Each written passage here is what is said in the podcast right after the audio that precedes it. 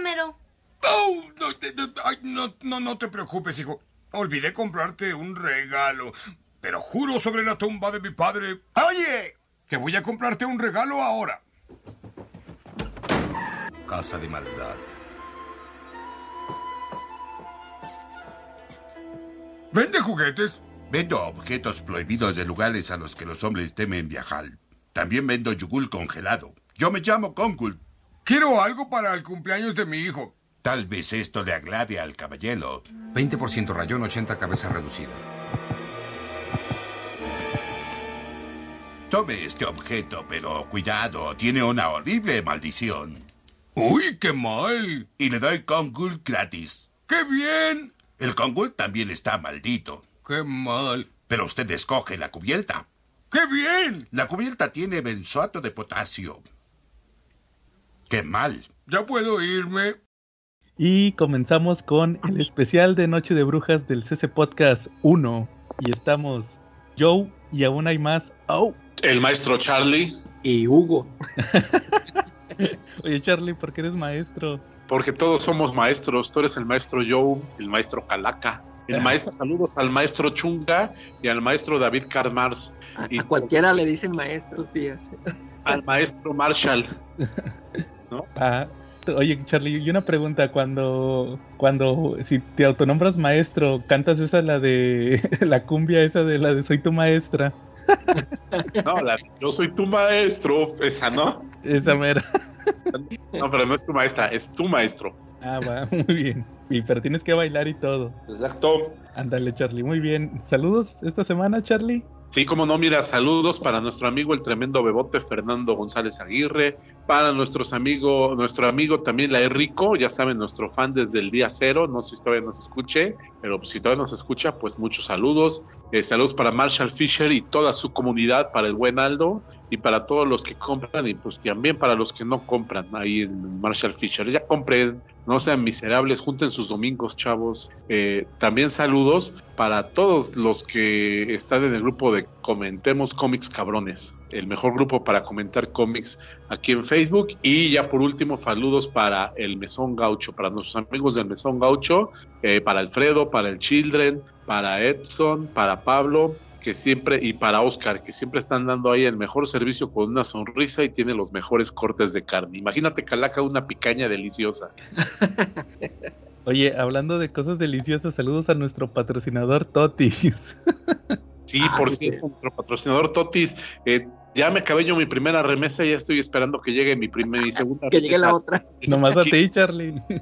Es que yo soy un maestro. Bueno, muy bien. Aprovechando, saludos a Quetza, saludos también a, a quién más, a, a- a Chinaski que nos acompañó la semana pasada. Ah, sí. También a, a quién más, a Don Armando, a Paquito Ramos, Frank Ramos, Don Armando, Enrique Hurtado, a Edsel, saludos. También, a- oye, tengo rato que no le mando saludos a toda la banda que nos escucha en, en YouTube, que ahí eh, nos han estado comentando los videos. También, ¿quién más? Al patrón David, que va a dar su conferencia en la mole. Saludos a David con los Oh. magios. Ponete, por favor. Él sí es maestro de los magios. Ponete. Así es, también este, ¿quién más nos falta? Pues toda la banda. Ah, a Félix, saludos a Félix, que se quiso meter a comentemos con mis cabrones y le negamos la entrada. No, Es Félix, No, el público, el público se la negó. así es cierto. Votamos a que no. Aquí no queremos cochinos cómics en prosa de, su- de sus personalidades que no existen, ficticias, ¿va? Bueno, muy bien, Charlie, cochino español esta semana. Sí, mira, Cochino Español esta semana, pues sí hubo un poquito más, ¿no? Eh, por ahí Panini nos sorprendió con, con un par de cómics. Tiene, tiene cosas de Conan muy interesantes que vienen, ¿no? Incluso ya anunció que viene un super especial de Conan eh, y como que se antoja, ¿no? Tenerlo. ¿Cómo lo ves? ¿Ya supiste esa noticia? Sí, oye, Calaga, que van a publicar ese, ese que me habías preguntado, el de Conan, El King, el, King el King Size, Size, Conan, ese órale, mero. ¿A cuánto? Eh, no, creo que no, todavía no dicen, nada más avisaron que va a salir a fin de año. Y Fíjate, curiosamente, en, en Estados Unidos salió en diciembre del año pasado. Y aquí dicen que para fin de año, o sea, sup- yo supongo que para diciembre. Entonces se, tardó un año. Y tratándose de Panini, que no es Planeta Comics, obviamente, ni TVG, ¿como qué precio le dan? No?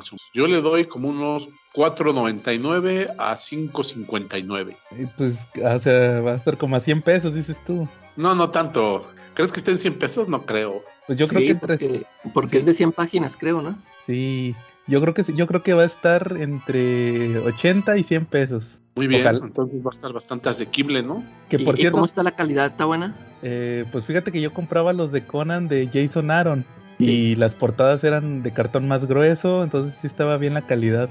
Aunque no, aunque pues no sé, porque ya tengo rato que no compro grapas, porque ya son muy poquitas las grapas de pan- las que Sega Panini y no las he comprado desde que empezó el tema este del papel. Eh, Entonces no sé qué tal esté, pero Muy bueno, Fíjate ¿eh? que- Yo, yo ¿Sí? acabo de comprar el de Conan, el nuevo que salió, Ajá. y la verdad la calidad no ha bajado, ¿eh? Es muy buena. órale, qué bien Charlie. Entonces pues ahí estaremos al pendiente del, del King Size Conan. Este, Conan es Conan, de verdad, ¿eh? Yo lo compraba cuando Novedades lo publicaba en tamaño media carta y que, pues la verdad, sin la impresión dejaba mucho que desear en cuanto a las portadas y, también, y el papel era sepia, ¿no? No se acuerdan, que era un papel así como, como de taquería de estraza y aún Sí, así claro. se veía muy bien. O sea, Conan es, es calidad, ¿eh? La verdad es que el buen cimeriano siempre se defiende con uñas y dientes, ¿eh? Es de los pocos cómics que yo creo que lo pones en blanco y negro y con papel estraza y la arma.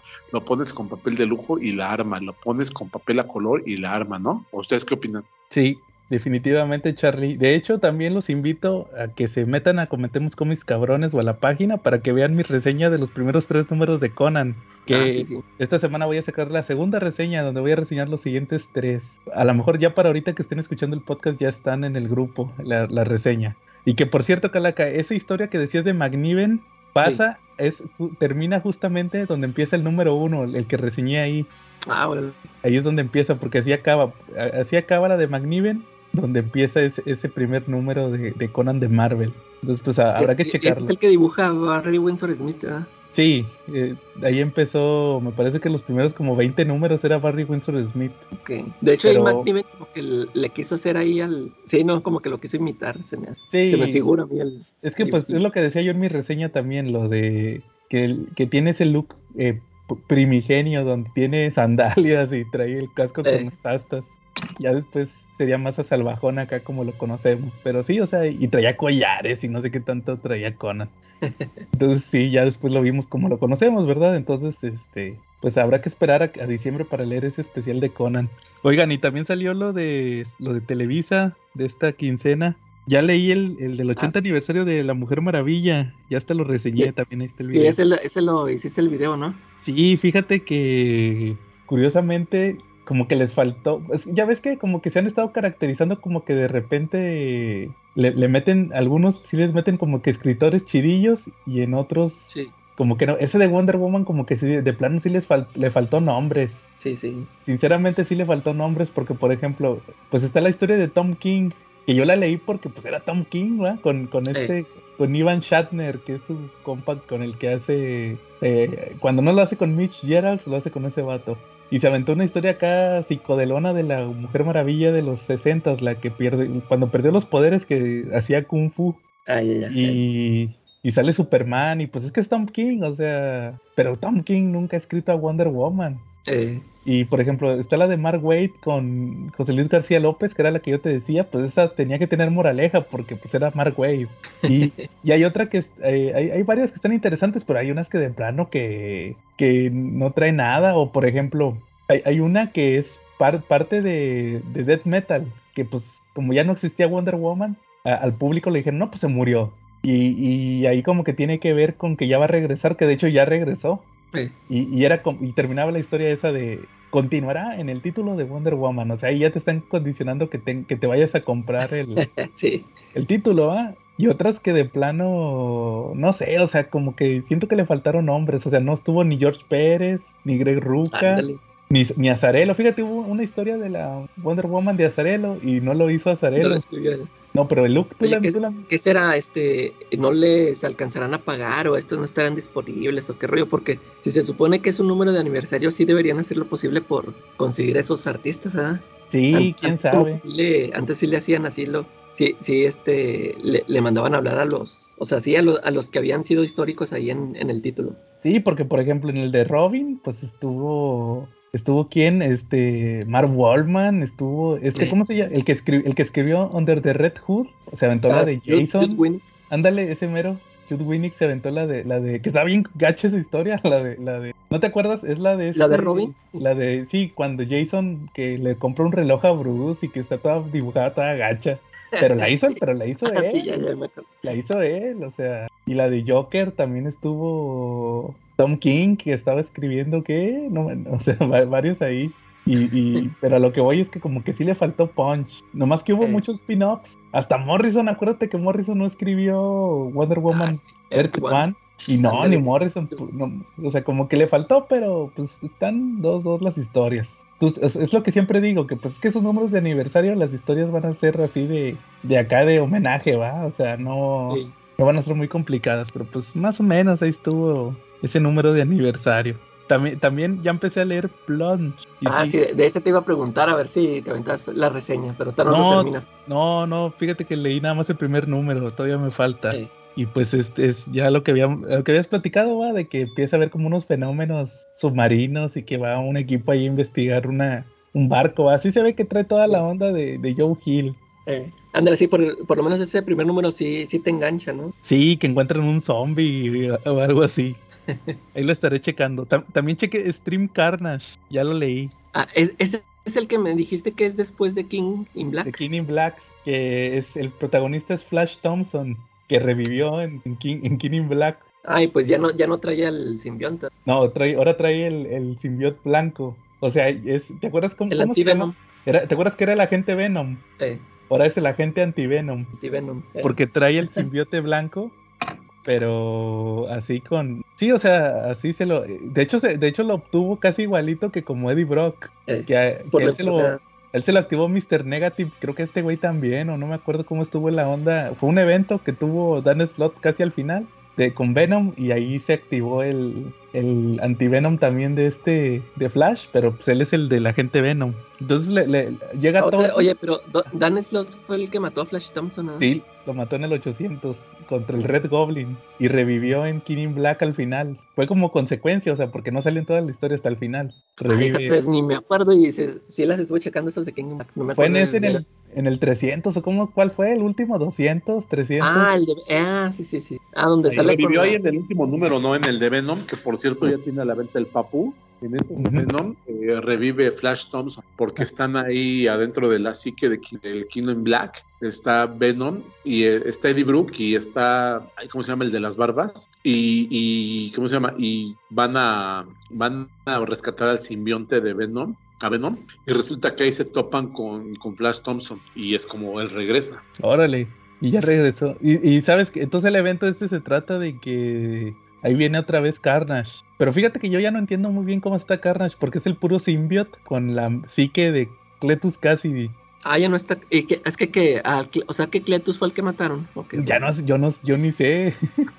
Bueno, es que Cletus quedó en esqueleto, quedó como cenizas, esqueleto, nada más ¿Qui- restos. ¿Quién se lo echó, Charlie? a ver, tú ¿Mande? sabes, Charlie. ¿Quién lo mató? Pues ahí está, ahí está muerto. No te puedo decir más de eso. No, la verdad no me acuerdo quién lo mató. El chiste es que ya estaba bien muerto. O lo mataron. Es que yo, la última vez que yo me acuerdo que lo mataron fue el Sentry. Desde esa vez yo no lo había visto. Pues está totalmente descarnado, sin ofender. Oye, Ah, pero ya me, ya me acordé que me iba, de- iba, me iba a decir ese nombre, pero no me acordé. Oye, oye, fíjate que yo la última vez que me acuerdo de Cletus Cassidy fue en, en, en ese de Dan Slot, cuando Osborn, Osborn se usa el symbiote, que se vuelve Eh. Red Goblin. Ya cuando lo derrotan, lo meten al manicomio y decía Exacto. que no, él decía que él era Cletus Cassidy, que no era que no era Norman Osborn, que era Cletus Cassidy. Ahora, Y, y fue el último que supe, ya no supe de él. Entonces, este, les digo que regresa y, y llega Tony a decirle a, a Flash que se ponga a investigar a los symbiotes, porque hay un senador tipo, el senador, no, ¿cuál era? Eh, sí, el senador Kelly, el de Sí. los X-Men. Que ahora, pero ahora, ahora en vez de criticar a los mutantes, critican a los extraterrestres. a los, a los Pues- simbiontes. Sí, que quiere ganar poder así, tirándole, típico gringo, ¿va? Con- contra los extranjeros, acá son los symbiotes. Entonces, pero el problema es que a Flash de repente se le activa el symbiote porque está conectado con Carnage. Entonces, como que ahí viene, ahí viene, se, se viene acercando Carnage y, y tiene miedo eh, Flash que de repente se le activa por, como que típico que tiene como visiones. Y se empiezan a hablar telepáticamente y todo, y, y él no se da cuenta que está, o sea, él está en su visión, en su llamada telepática, y no se da cuenta que está actuando al mismo tiempo ahí el, el symbiote, porque ya casi mataba a un vato y todo esto. O sea, ahí va más o menos la historia. Y van a salir todos los symbiotes. El Riot sale. Hasta, hasta una ayudante que tuvo que tuvo este Flash, cuando Flash era el agente Venom, le dio el symbiote a una chavita que se llamaba, le puso Maniac, creo que se llamaba Maniac. y, sí, fue en el Flash, de, en, el ron de Rick Remender con Venom, que fue lo que siguió inmediatamente después de lo de Anti-Venom, digo, perdón, lo de Agente Venom. Ya cuando se lo quitó del gobierno y todo eso, fue como que los siguientes arcos que tuvo. Pero ahí, ahí va, ahí va eso de Stream Carnage, ahí les iré diciendo cómo, cómo avanza. Bueno, ¿algún otro que quieran comentar o algún tema que traigan? Pues yo traigo tema de Halloween. A ver, Charlie. Muy bien. Oigan, ¿qué creen? Este, pues ya saben que yo ya me la aviento que como buen rejumiquero, yo les cuento cosas que pasaron, ¿no? Que a lo mejor ahorita los chavos no conocen tanto. Y pues hoy les traigo cuando, cuando el infierno en la tierra caminó en Marvel Comics. ¿Ustedes saben esa historia? Es muy ad hoc para esta temporada. yo nada más vi los números del Araña. Yo nada más sé que ahí se pone bien buenota Madeline Pryor. Efectivamente, el Infierno fue el evento de 1989 de Marvel Comics y eh, involucró, eh, ya tenían ellos la experiencia previa de los actos de venganza y pues, se les ocurrió ahora hacer un evento que involucrara todos los títulos de Marvel, pero ahora todo versó en cuanto que hay una invención de demonio, pero los demonios no son así de la tradición judio-cristiana, sino son demonios que vienen de otra dimensión. Entonces, y Mephisto no estaba ahí, obviamente. Mephisto no estaba con ellos, como dato curioso se los digo. Ahí el verdadero cerebro de eso era el demonio Nastir, ¿ok? Él, él ¿cómo se llama? Él estuvo corrompiendo a Madeline Pryor, como tú bien dices, que era un clon de, de Jean Grey que había creado Mr. Sinister y la volvió la, reina Goblin. Entonces, junto con ayuda de, de, de Iliana Rasputin, que se volvió Dark Child en ese momento, eh, hicieron unos portales por los cuales pasaron a la Tierra los, demonios de otros, de otros mundos, ¿no? Eh, fue un evento muy, muy, muy interesante. Empezó en octubre de 1988, muy, muy, muy ad hoc para el Halloween, y terminó en agosto de 1989. Sí fue un poquito alto, ¿no? Eh, la, trama de la historia, pues como les comentaba, es que hay 10 niños, que 10 mutantes que son muy puros, que tienen un ADN muy puro y se sacrificándolos van a ser un portal por el cual toda la dimensión de, de los demonios va a pasar a esta. Eh, entonces les toca a los X-Men, son, los mutantes, son los encargados de, destruir a, esos demonios. Son el plan gira en torno a ellos. Esta historia gira totalmente en, contra, en cuanto a los mutantes, sin dejar de lado que, por ejemplo, los Cuatro Fantásticos, los Avengers y aún Spider-Man tuvieron fuertes repercusiones de lo que pasó. Eh, los Avengers tuvieron una de sus mayores repercusiones, como ustedes saben, fueron los números 298 al 299, si no mal recuerdo, al 300, perdón eh, ahí los Avengers estaban desbandados. Entonces, por ejemplo, en el 298 vemos a un Jarvis peleando solo por la mansión. En el 299 vemos a Reed Richards y a la Mujer Invisible peleando con el al lado del capitán, porque fue durante la época en que el Capitán América renunció a su identidad Capitán América y él usaba el traje de Agent, solo que en esa época él se hacía llamar el Capitán. Y en el 300 eh, vemos, el, vemos el ingreso de Gilgamesh el Olvidado a los Avengers. Gilgamesh tuvo una carrera un poquito corta eh, con los Avengers, él es un eterno, como muchos de ustedes saben. Entonces, pues sí tuvo repercusiones en eso. Eh, las repercusiones que tuvo en el Hombre Araña eh, fue que Jason Massendale, que antes era el, que antes era Jack O'Larten, pero después tomó la identidad del, del Hobgoblin, en una pelea en el 312, si no mal recuerdo, peleó contra el Green Goblin y y fue contra el Green Goblin que era Harry Osborn, pero en ese momento Harry era como que, como que bueno, estaba entre azul y medias noches porque no tenía la identidad del Duende Verde para ser malo, más bien la usó para salvar a su familia porque pues Nueva York estaba siendo invadida por hordas de demonios y pues Harry tenía que hacer algo para salvar a su familia. Y Spider-Man ayudó a Green Goblin a detener a Hobgoblin, entonces Jason Massendel pues se fue todo acongojado y triste y hizo un, hizo un pacto con uno de los demonios, con Nastir me parece, y le pidió poderes. Entonces, a raíz de eso, tuvo poderes y se volvió de Mogoblin. Como ven?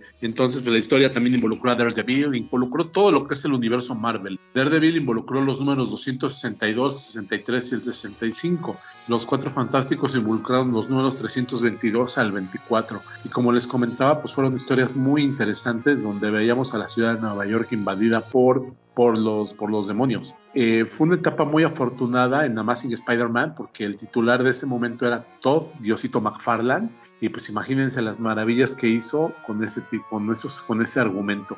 Eh, también en el espectacular Spider-Man tenemos la portada número 148, está buenísima. Es un, el título es una, es una, es una parodia de una de tus películas favoritas, Joe, porque se llama The Night of the Living Dead o of Living Dead.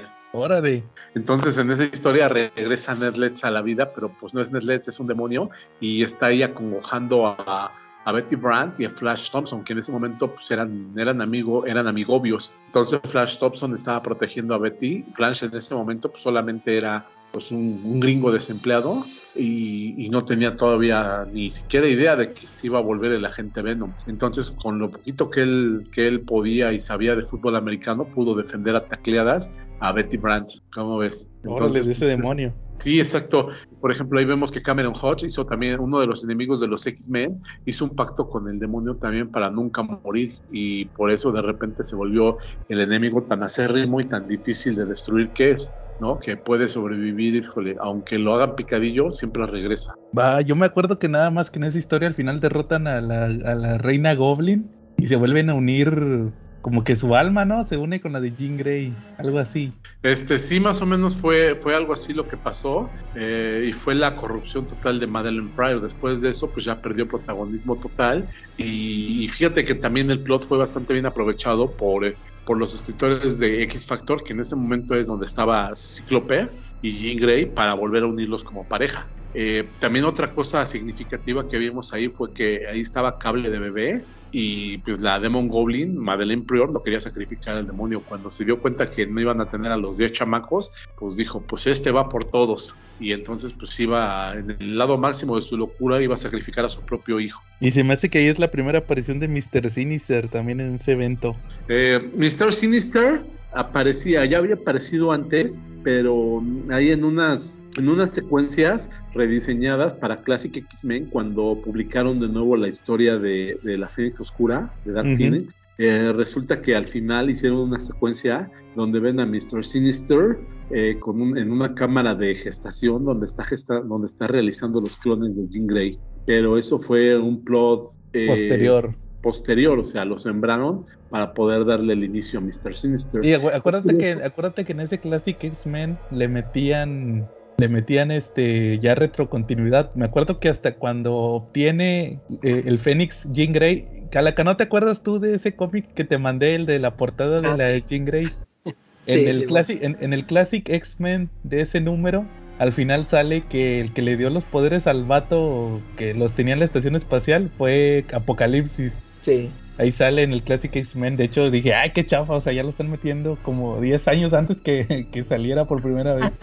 De hecho, como, como, de hecho, como curiosidad, te puedo decir que los números del Hombre Araña presenta fueron publicados en base al Classic X-Men. Por eso, de repente, también cuando pelearon los X-Men en un número contra, contra Moses Magnum, que era un, un, super, un supervillano negro que tenía poderes de terremotos, eh, pudieron darle retrocontinuidad que Apocalipsis le había dado los poderes. De hecho, las portadas de la saga de Fénix Oscura en El Hombre Araña presente eran las de Classic X-Men, ¿no, Charlie? Sí, efectivamente, y estaban, y estaban hermosas, ¿eh? Esas portadas de Stino eran buenísimas. que ya se murió, ¿no? ¿Te acuerdas?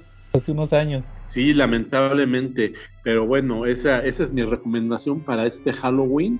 Eh, si tienen oportunidad, échense un clavadito y lean Los Chavos Infierno. Está buenísimo. Oye, Charlie, ¿a poco en México la publicaron toda? En México solamente publicaron los números que pertenecen al Hombre Araña Presenta. ¿Y tú dónde le leíste? Después, Vid se encargó de publicarnos los principales, lo publicó en ocho números, que fueron los principales de Infierno. Entonces ahí nos vimos, ahí vimos toda la historia. fíjate, esa, esa, no, esa sí no la supe, no supe cuando la publicó Vid.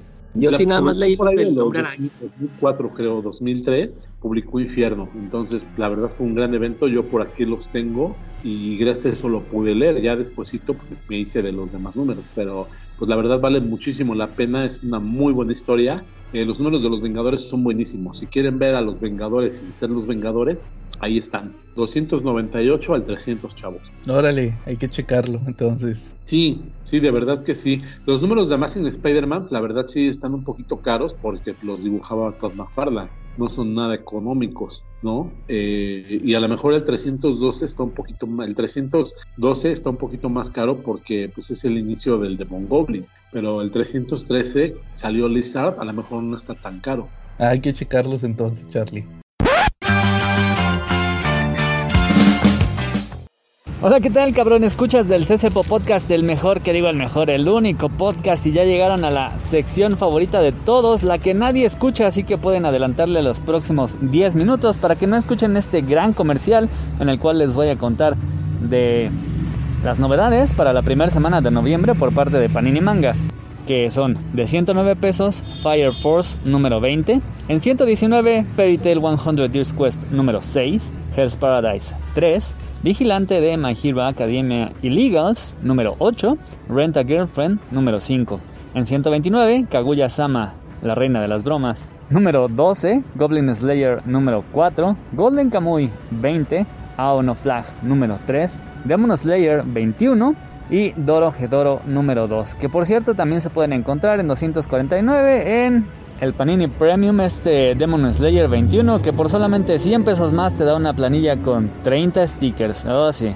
En 199 pesos Shaman King número 12 y en 219 Fruits Basket número 10. Que todos los puedes adquirir aquí en Avenida Tamaulipas, esquina con Alfonso Reyes en la colonia Condesa, muy cerca de Metro Patriotismo. No te preocupes si te queda muy lejos, ya que si vas a mi canal de YouTube, checa tu manga, puedes ver la mayoría de estos monos chinos para checar sus ediciones, sus dibujos. Te voy a ampliar un poco más acerca de las historias de dichos monos chinos y en el enlace te puedes encontrar las redes a mi Twitter, Instagram o Facebook en donde con solamente mandar un mensaje con lo que tú quieras, yo te lo envío hasta la puerta de tu casa por paquetería o correos. Y bueno, Kaguya-sama Love is War es este típico manga que solamente es para reír por lo cual es de mis historias favoritas ya que simplemente tienes que sentarte en la taza, dejar fluir lo que salga con la cantidad de risas que te va a arrancar este divertidísimo manga en el cual el absurdo se destaca en esta guerra entre Kaguya y Hirogane, quienes intentan hacer que el uno se le declare al otro. Y si también te gusta el romance, pero no tan divertido, sino cargado de tragedia, está Fruits Basket. Esta historia en su número 10 llega a un punto medular. Aquí teníamos que una familia, los Soma, estaba marcada por la tragedia, digamos, ya que estaban marcados sus integrantes por la maldición de convertirse en los horóscopos chinos, los animales, cuando son abrazados por una persona del sexo opuesto, los cuales impide llevar una vida común y corriente. Sin embargo, hemos ido descubriendo cómo algunos de ellos salen a la vida normal, tienen romances, van a la escuela y es justo esto lo que les cambia la vida, ya que cuando conocen a Toru Honda, ella comienza a liberarlos poco a poco de sus ataduras. Y además últimamente hemos estado viendo que esta maldición se rompe y no se tienen que cumplir condiciones específicas. De pronto, algunos de sus miembros simplemente se ven liberados de este de esta unión, de esta maldición, de esto que les impedía ser normales. Pero como ellos habían vivido siempre bajo esta condición, pues su vida cambia bruscamente. Es así que seguimos viendo como las maldiciones siguen cayendo, las cosas cambian para Akito, el líder de la familia, y Toru va aceptando su amor por uno de los miembros de los Osoma, mientras que todos van cambiando poco a poco. Y también siguiendo con el romance y la tragedia en Aon of Flag, vamos a ver como uno de los chicos protagonistas, al intentar salvar a su compañero, que intentaba salvar a un perrito de ser atropellado, es atropellado él mismo. Un héroe de la preparatoria, un gran deportista, alguien que tenía un gran futuro, pues bueno, sufre un accidente terrible que podría truncar su carrera e incluso su misma vida. Vamos a ver cómo cambia la vida para todos estos chicos. Y seguimos con el romance en Rent a Girlfriend, que pues bueno, tiene en caso ya a un protagonista bastante torpe, bastante estúpido, que ahora está metido en un triángulo amoroso. Él rentaba a una novia, la cual presentó de manera muy estúpida a sus amigos y a su familia como su novia verdadera. Y ambos se topan con que otra novia en renta, la cual había rentado uno de sus amigos, se da cuenta de esta relación. Ellos temían que los fuera a delatar ante, ante sus amigos. Sin embargo, lo que sucedió fue que esta nueva chica se declaró enamorada de Kazuya y ahora quiere realmente ser su novia. Esto va a suponer un montón de problemas para Kazuya, tanto como para Mizuhara cuando insistentemente comienza a interponer, interponerse en esta relación que, si bien es falsa, ya se había construido como algo verdadero ante los ojos de los demás. Y prácticamente todo lo demás son madrazos. Shonens de peleas, Fire Force es un shonen de peleas de bomberos en contra de demonios. Fairy Tail es un shonen de peleas de magos que en este particular punto de la historia están cazando dioses dragones, pero para lograr completar esta misión se van a tener que enfrentar a un gremio de cazadores de dragones. Hell's Paradise es un shonen de peleas entre asesinos en una isla mientras buscan un supuesto elixir de la inmortalidad.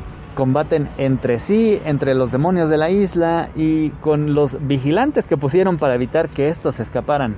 Vigilante es un muy buen spin-off de My Hero Academia, un shonen también de guamazos. En esta ocasión pues vamos a ver cómo Protonomus ponen en peligro la vida de miles de personas que asistían a un evento espectacular en un centro turístico muy importante que es atacado y uno de los héroes que había venido de Estados Unidos que al principio pues parecía ser bastante prepotente y algo orgulloso acaba siendo un buen tipo bastante admirado y ahora él junto con nuestro protagonista están intentando defender su posición y salvar a la gente.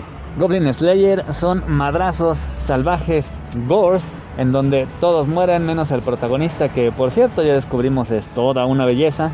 Y Golden Kamuy es algo así como un shonen de peleas de Alibaba y los 40 ladrones, en donde nuestro protagonista intenta juntar el mapa para llegar al tesoro que podría sacarlo de aprietos económicos. Shaman King, este sí es un shonen de peleas a lo bestia. Aquí estamos en medio del torneo de chamanes. En lo mero bueno, la pelea de Yo en contra de Hao. Y otro que está en lo mero bueno también es Demon Slayer, ya que en este punto ya se derrotaron digamos, todas las lunas crecientes, todos los demonios, del más débil al más bajo, quedando solamente el demonio original, Musan, el más fuerte, el más poderoso, el más longevo de todos. Finalmente comienza la batalla, las, los pilares, además de todos los cazademonios que han sobrevivido, van contra este poderosísimo demonio. Están dentro de su casa, así que la pelea va a consistir primero que nada en hacerle frente e intentar sacarlo de su castillo para dejarlo a la luz del día. Sin embargo, aún faltan algunas horas para amanecer y una batalla en contra de un demonio tan poderoso no es para nada fácil. Y terminamos con Dorohedoro, un manga bastante particular que apenas va comenzando. El estilo de dibujo es un poquito sucio, la edición es así, está preciosa, tiene bastantes hojas a color. Y nuestro protagonista, un cocodrilo humanoide, vive su vida con un solo propósito, la venganza. Él solía ser un humano común y corriente, sin embargo, dentro de su mundo, los hechiceros se cuelan cada cierto tiempo y realizan experimentos con los humanos, provocando muerte, destrucción, malformaciones, alteraciones en la naturaleza del mundo. Y una de estas consecuencias fue que Reptil pasara de ser un humano a ser un cocodrilo parado en dos patas. Así que él, junto con Nikaido, cazan hechiceros como una especie de servicio a la comunidad, pero también buscando a aquel que lo convirtió en lo que es. Sin embargo, Hall, el mundo en donde viven los hechiceros, también tiene su propia dinámica. Y dentro de este, los hechiceros, curiosamente, están buscando a Caimán, para nada más y nada menos encontrar al hechicero que lo convirtió en lo que es. Así que todos tienen un objetivo en común, sin embargo todos son enemigos comunes. Nadie está salvo, todos contra todos, peleas sangrientas, decapitaciones, salpicadero, pelos, mugre, hechiceras chichonas y sensuales, muchos golpes y muchas cosas más en esta historia sumamente dinámica. Y eso, queridos amigos, es todo por ahora. Espero que, pues bueno, alguno de estos títulos les llame la atención. Si esta sección es tu favorita, házmelo saber colocando un cacalaca en los comentarios. Si le adelantaste, no te culpo, te entiendo. Pero para tu fortuna y la de todos los oyentes, ya vamos a regresar a la programación habitual. Oye, Calaga, ¿y no querías platicar esta semana un cómic? Que por eso no lo ah, platicamos en el grupo. Para que no digan. sí, este, y, va, de, va muy ad hoc aquí al, día este que estamos celebrando. El, especial de, Long Halloween que salió esta Sí, este, salió Charlie eh, por parte de, de Jeff Lowe y Team Sale. Sacaron un cómic que se llamó The Long Halloween Special. Y pues teníamos la incertidumbre de qué iba a ser, va, porque, ah, que un, después de casi más de 20 años, casi 25, sacar otra vez un número de Long Halloween. Y resultó que, que estuvo muy chido. ¿Qué te pareció, Calaca? Sí, sí, Charlie, para cuando lo, cuando lo publiquen aquí en México, no dudes en comprarlo. Por ejemplo, Charlie, ¿tú qué, tú qué, espera, ¿tú qué esperas de este especial? O sea, ¿tú sí crees que sea una historia acá buena o que nomás, nomás Pues, es una historia ahí de relleno? Espero que siga la misma temática o el estilo del Don Halloween que ya habíamos leído antes, ¿no? Que no se vea así como que metido con calzador o con parches. Pues No, pues fíjate, fíjate que... que sí, Ajá. que sí, sí, sí llevan la misma temática, Charlie. Sí te va a gustar. De hecho es una secuela. Pero, pero el único detalle que le vi Calaca fue qué pasa después de Dark Victory, que es la otra secuela. Ah, y, y es- esa como yo no la he leído y, y que este choca, o sea, tiene algún... No, no, pero por ejemplo ahí anda Robin. Ándale, eh, eso es lo que me fijé yo también, que de, de repente sale ahí Robin y pues... Es que sí, es un año después, ¿verdad? Sí, más o menos, como dos creo. Dos o tres, dice Jim Gordon. Creo que sí, dice, son como dos años. Entonces en el otro año pasó lo de lo de, de Dark Victory, que es prácticamente donde sale Robin. Eh, Entonces, este, pero fíjate que me tuvo puntos muy buenos, Charlie. Es una secuela. Ajá. Pasa después de los eventos. Es el regreso de, de Harvey Dent después de lo que pasó en Long Halloween. Y, y creo que el punto más importante, el que más me gustó, es que ya por fin pude ver a, a Calendary Man como una amenaza. ándale. Eh, Fíjate, de hecho, cuan- este, ahí- creo que ahí lo mencioné en el grupo. cu- Cuando lo empecé a leer, pues creo que andan ahí este Batman deteniendo a secuaces de Calendar Man, ¿no? Y que andan ahí robando joyas. En ese momento, y- es con, donde te digo que yo dije, eh, pues va a ser nada más una, o sea, una historia ahí X de Calendar Man que se, este, no, no, que se puso a robar, este, joyerías en Halloween y ya nomás, este, de eso se va a tratar. Pero sí, este, conforme avanza la historia ya, este, se van destapando así cosas que, órale, que, que ya vas viendo que que sí este tiene continuidad a la, a la historia esta que, leímos. No, no sé si, si Charlie quiera que le spoilemos todo.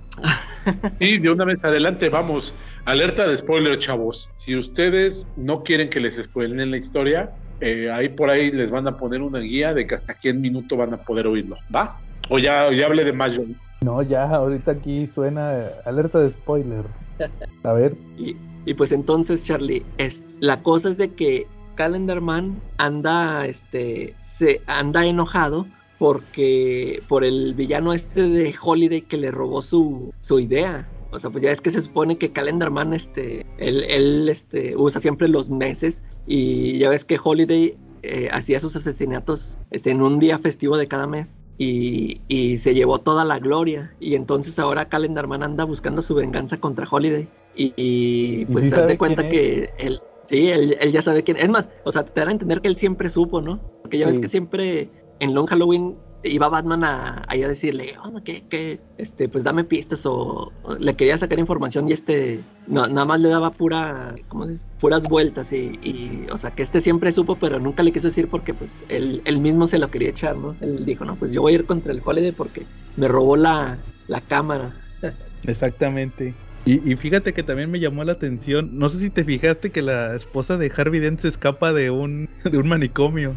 Ah, no, eso no me fijé. Al- es la De- primera hoja. De, ah, pues no me acuerdo, lo voy a checar. Oye, Yo pero en- te iba a preguntar esto, yo, este, yo, eh, en, en, ahorita actualmente o en, en el canon de Batman, este, ¿qué, qué pasó con, con Hilda? O sea, porque sí cuando estaba leyendo esa historia que dan, este, que le dan seguimiento, a, bueno, con- a- respecto a esta historia de que ella fue Holiday y todo este rollo.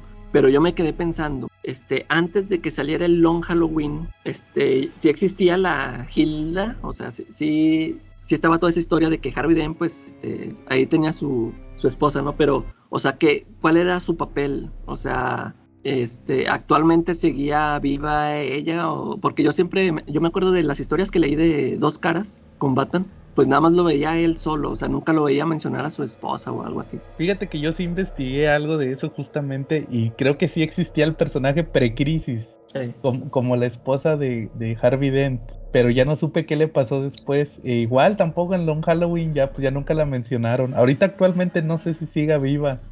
En la A, la- a actualidad. lo mejor ya le van a meter un retcon, ¿no? O sea, si, como a mí se me hizo chida esta historia, que le quieran, no, no sé cómo la vayan a seguir manejando cada año que esperemos que suceda.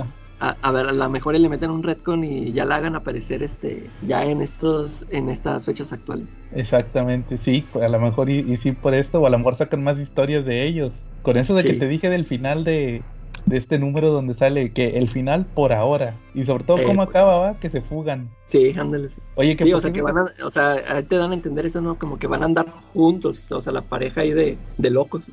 Sí, pues de hecho ya está, por ejemplo, Mr. Freeze y Nora Freeze, ahí andan los dos.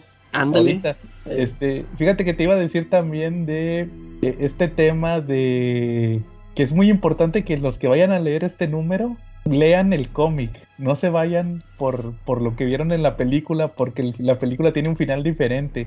Ah, ya, ya, sí, sí. Que, que por cierto Oye, ya, que por- no lo he visto, fíjate, no lo ya está en HBO Max, las dos. sí. Eh, sí vi, sí vi el anuncio. Y luego te paso la contraseña ya para que la veas.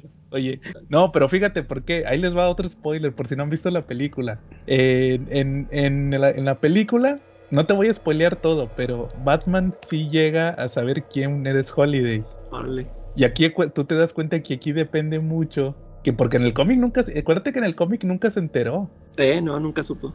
Y aquí sí se entera. Aquí, aquí fue la, la, la condición que le puso a, a Harvey Dent de ¿por qué te anda correteando? ¿Por qué anda correteando a Hilda? Y ya le dice ahí, no, pues te voy a decir la verdad. Y ya se supone que él ya sabía en ese punto que, que este, que Hilda era, era Holiday y los iba, los iba a arrestar a los dos. Esa fue la condición. Te entregas. Pero Ah, no, ok. pensó que se, no pensó que se iban a escapar.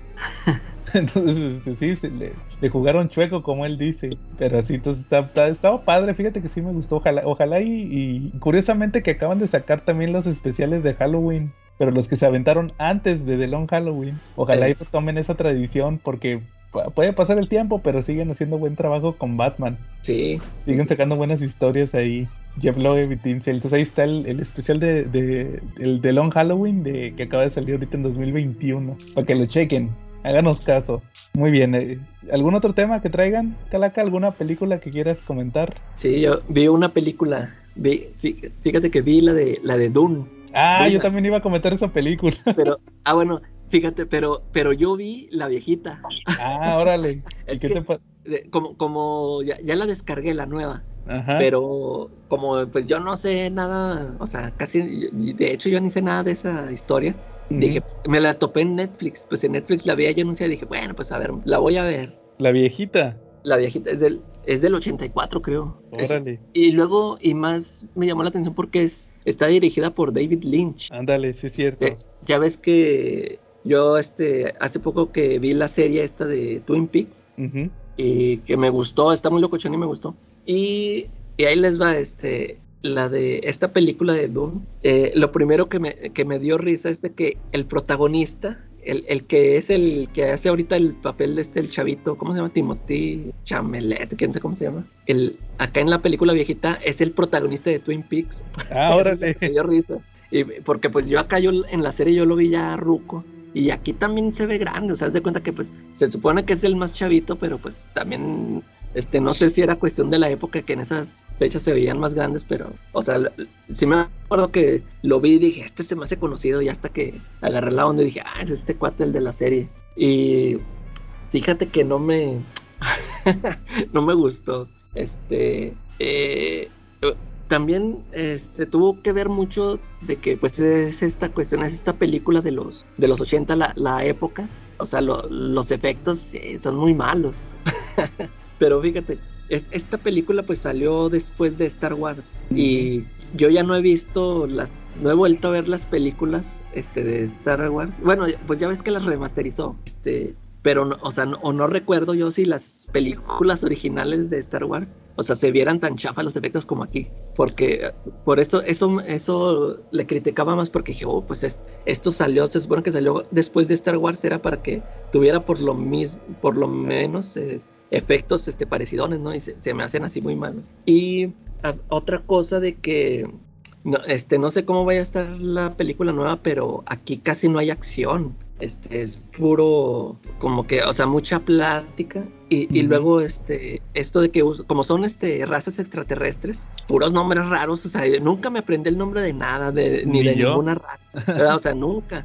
O sea, ya na- nada más por las personas, o sea, este, los rostros, ¿no? O sea, ya sabía quién era quién, y qué, pero nunca me grabé de ningún nombre de, ni de los personajes ni de las razas. Este, ah, eh, otro, otro que sale de actor acá en la película viejita sale Sting.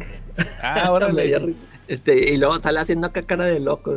Eh, Este, y luego es- sale el, el malo, el que es, que es el, que el varón, al que le llaman el varón. Eso te iba a preguntar. Yo, ya después este, estuve checando en una página ahí en Facebook. Estaban haciendo la comparativa de los actores de, de esa de la viejita con los de ahorita. Y me di cuenta que el, el que el que hizo este personaje, el varón acá, es este, el, el- ¿cómo se llama? Dave, Dave Bautista. No, el varón es Stellan Skagar, el, el amigo de Thor, el científico. El que, Ah, y y Bautista es un, un secuaz. Ah, entonces le entendí mal. Entonces, oye, pero acá en la película esa viejita es un gordo que anda flotando. Ahí, También- ahí en la también nueva. Sí, también. ¿cómo se ve? ¿Cómo se ve el efecto? Pues es, es el es el Stellan Skagar, pero gordo. O sea, sí, igual. Y, y flota y todo. Sí, y este, ah, luego te digo, hay una, hay una escena donde pues, el, eh, eh, eh, pues es que la, la historia es como que la, la típica esta del elegido, ¿no? Que andan en Sí. busca de un elegido. Y, y, por ejemplo, cuando anda este chavito que se pone, lo ponen a entrenar, le dice, no, sobres, voy, voy a entrenar. Y te digo, es lo, es lo de- que digo de los efectos, lo ponen a entrenar con, con una máquina, o sea, un robot, pero pues se ve bien chafa. Y luego este, o sea, los movimientos así también todo muy chafa. O sea, las coreografías antes, o sea, no eran lo que eran, lo que son ahorita, ¿no? O sea, yo lo veía así bien, así bien chafa. Y luego, este, ah, y también otra cosa de que, bueno, cuando se supone que ya hay una batalla, este, estos cuates eh, no usan pistolas de rayos láser, sino que traen unos aparatitos como que canalizan el sonido. eh, Este, o sea, dicen una palabra y ya sale ahora sí la energía. O sea, prácticamente andan como nosotros cuando jugábamos de niños, haciéndole la pistoleta que decía piu, piu, piu. Así se me figuró cuando- Así es de cuenta que estaba viendo eso. Este, y hay eso que te digo, en lo, lo que sí supe, que me enteré, bueno, esta historia, no sé cuántos libros, son varios libros, ¿no? Son varias Sí. novelas. Principalmente tengo entendido que fue una trilogía. Eh, y, Pero- y no sé, lo que yo entendí es de que, bueno, que ya anunciaron creo que una segunda parte, ¿no? Sí, si quieres, este, ahorita me avisas para yo empezar con mi reseña que tiene que ver con eso. Sí, porque lo que, lo que yo entendí es que creo que la, la versión nueva este, está más corta que la que yo vi porque como, sí, o sea, como que la que yo vi viene completa y haz de cuenta que como que como si fueran las dos partes, porque sí me enteré que en esta versión nueva no sale el final que yo vi. Exactamente, sí. Yo Ah, también me y- enteré de y- eso. Y yo cuando le estuve viendo, de hecho también, eso sí lo noté, dije, eso es como, que, o sea, sí se nota apresurada y bien resumida. O sea, porque como que también él, no sé si el director no, no sabía si, si le iban a dar chance para trilogías o no sé, pero como que él este, resumió las historias y lo metió así, porque cuando se supone que hay una batalla, haz de cuenta que esa, esa batalla te la platican. Este, siempre ah, en, en esa película este, siempre está de narrador el, el chavito este. Y, y en ese momento te dice, no, que esta batalla duró un año. O sea, y nomás te la platicó, nunca lo vimos. Y, y al último sí hay, hay una batalla ahí que, pues que te digo que ni se me hace tan espectacular por lo que te digo de las, de las pistolas que hacen con sonidos. Y, y al final hay una pelea cuerpo a cuerpo Ujú. pero sí la sentí así muy eh, no sé si pues si era lo limitado de los efectos aquí pues acá yo me imagino que sí va a ser este ya va a ser más espectacular por el- todo esto del CGI ah, que quiero ver a ver qué tal este está el, el gusano del desierto La- lo que sí chido. fíjate ándale este lo que sí a, a pesar de todo lo que le critico me fijo que como que esta historia de Dunas, o sea, pues fue precursor de muchas cosas que vemos ahorita, ¿no? Porque pues se, se supone que esta novela salió antes que Star Wars y sí, no, o sea, como que siento que Star Wars toma mucho de, de ella. Todo esto de la, o sea, también mencionan algo de la fuerza, o sea, tra- traen todo ese rollo, todo ese rollo que ha visto uno en estas películas de Star Wars. Eh, El mismo, creo que también en Star Wars sale hay una, un monstruo en el desierto, no, no Sí, sé si también, y era un un gusano. gusano en el espacio. Ándale. Y, y luego, por ejemplo, aquí en esta película viejita, el gusano, cuando abre la boca, haz de cuenta que es, es el monstruo de Stranger. ¿Cómo se llama? Stranger Things. Sí, claro, el, el Así como lo abre como una flor. así, haz de cuenta que así lo vi y yo dije, ah, pues estaremos, de aquí se lo copiaron estos, los Stranger Things. O sea, sí te digo, muchas, o sea, varias cosillas que yo vi. Ah, por ejemplo, mucha ropa, los uniformes que traen uno, los malos, una, muchas se me hacen, se me hicieron muy parecidas a, así, a los que les ponía Zack Snyder en Man of Steel a los kryptonianos. Ándale. O sea, como, así como que, y, y luego, y aunque yo, y muchas otras que se me hicieron así muy sin chiste, que, o sea, que parece nada más como un traje de radiación. Ujú. Como que también eso yo veía así de que decía, no, como que le, le faltaron así más cosillas para que se viera más vistoso. Va. Y, pero sí, este te digo, eh, y luego al final lo sentí muy, ¿cómo se dice? Que, o sea, ya ves que se, se critican muchas de estas historias cuando quieren meterle que el Mesías y todo eso. Así, así también, esta, así lo sentí así, como que lo trataron al chavito este así como, sí, como el Salvador, ¿no? Pero así bien cargado, además hasta creo que ellos, ellos tienen su, también su lema así como Star Wars de que la fuerza te acompañe. Aquí también, de- pero aquí decían que la mano de Dios o algo así. No recuerdo Pero, si pues, la nueva sale eso. Eh, acá, acá lo mencionan mucho, fíjate. Em, hablan mucho esto de Dios y que Dios vaya contigo y que no sé qué. Órale. Eh, pero te digo, o sea, o sea, sí me interesa ver la, la nueva parte por el... eh, la- yo sí la quería ver por el director y todo, pero... Sí. Y ahora quiero ver a ver cómo la, cómo la manejaron ellos con todos estos efectos y todo, porque es lo, es lo que le critiqué. O sea, ¿verdad? O sea, es lo que yo sentí que me molestó. O sea, los efectos de antes, no, este, no, ya es que yo soy muy criticón en eso. No los pude este, aguantar, pero pues sí, a ver, a ver, ahora platícame tú la, la nueva, a ver qué tal. Bueno, mira, ahí te va mi opinión de Dune, la nueva. Ahí les va, pero es mi opinión personal, para que no se vayan a clavar. Fíjate que no sé si te tocó ver que hay muchas críticas de que está diciendo la gente, no, es que está bien aburrida. ¿No te ha tocado leerlas? Sí, sí, sí las he leído y de hecho yo eso es lo que sentí en esta película viejita, o sea, Ajá. Eh, o sea, como que se tarda mucho para que pasara algo, no sé. Mira, primero, primero les quiero dejar algo bien claro a los fans de Dune. Eh, porque me ha tocado leer que, que a la gente que dice que está bien aburrida, contestan, ah, pobre gente que, que no sabe de la magnificencia de este libro y todo. ¿verdad? O sea, así están los fans. El, el problema, Son los clásicos que dicen, los que la critican son a los que les gusta Rápido y Furioso. ándale. Fíjate, fíjate que el problema de la película es cuando empieza, que dice Dune parte 1.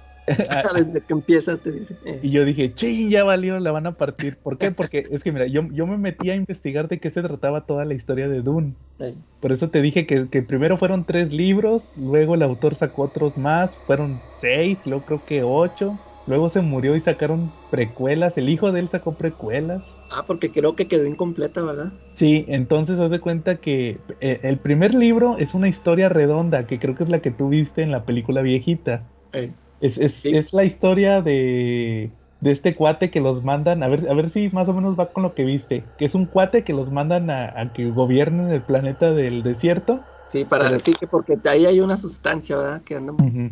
y, y luego los traicionan y este cuate, el morro, se levanta, como es el elegido, se levanta en armas. eh, Pero haz de cuenta que el detalle aquí es que es nada más la mitad de la historia. La, la- la película nueva se trata de que pues, los mandan a gobernar, están viendo que, que batallan para... Como que les dejaron, como que les metieron el pie, ¿va? De que les dejaron bien mal la economía del planeta que necesitan para... Porque ellos tienen que cumplir unas cuotas.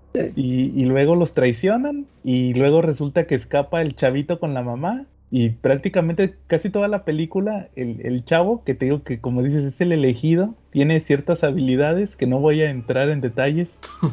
Eh, se, la, se la vive teniendo visiones con la Zendaya, la, Sí. la Mary Jane. Toda, Sí. toda la película está teniendo visiones, que ya la quiere conocer y ya la quiere conocer porque tiene visiones de que se enamoran y todo. Y, y la película se acaba cuando, justamente cuando ya se la topa, cuando ya la encuentra. O sea, cuando se acaba, se acaba en que eh, se encuentra la gente de ahí del desierto, ¿no? A la gente- Exactamente. eh, Ahí termina. Y o sea, y apenas, no, apenas pues, va. entonces sí, Ajá. lo, sí, lo que yo vi, entonces esta, o, o sea, esta película, esto es la mitad, ¿verdad? De lo que yo vi.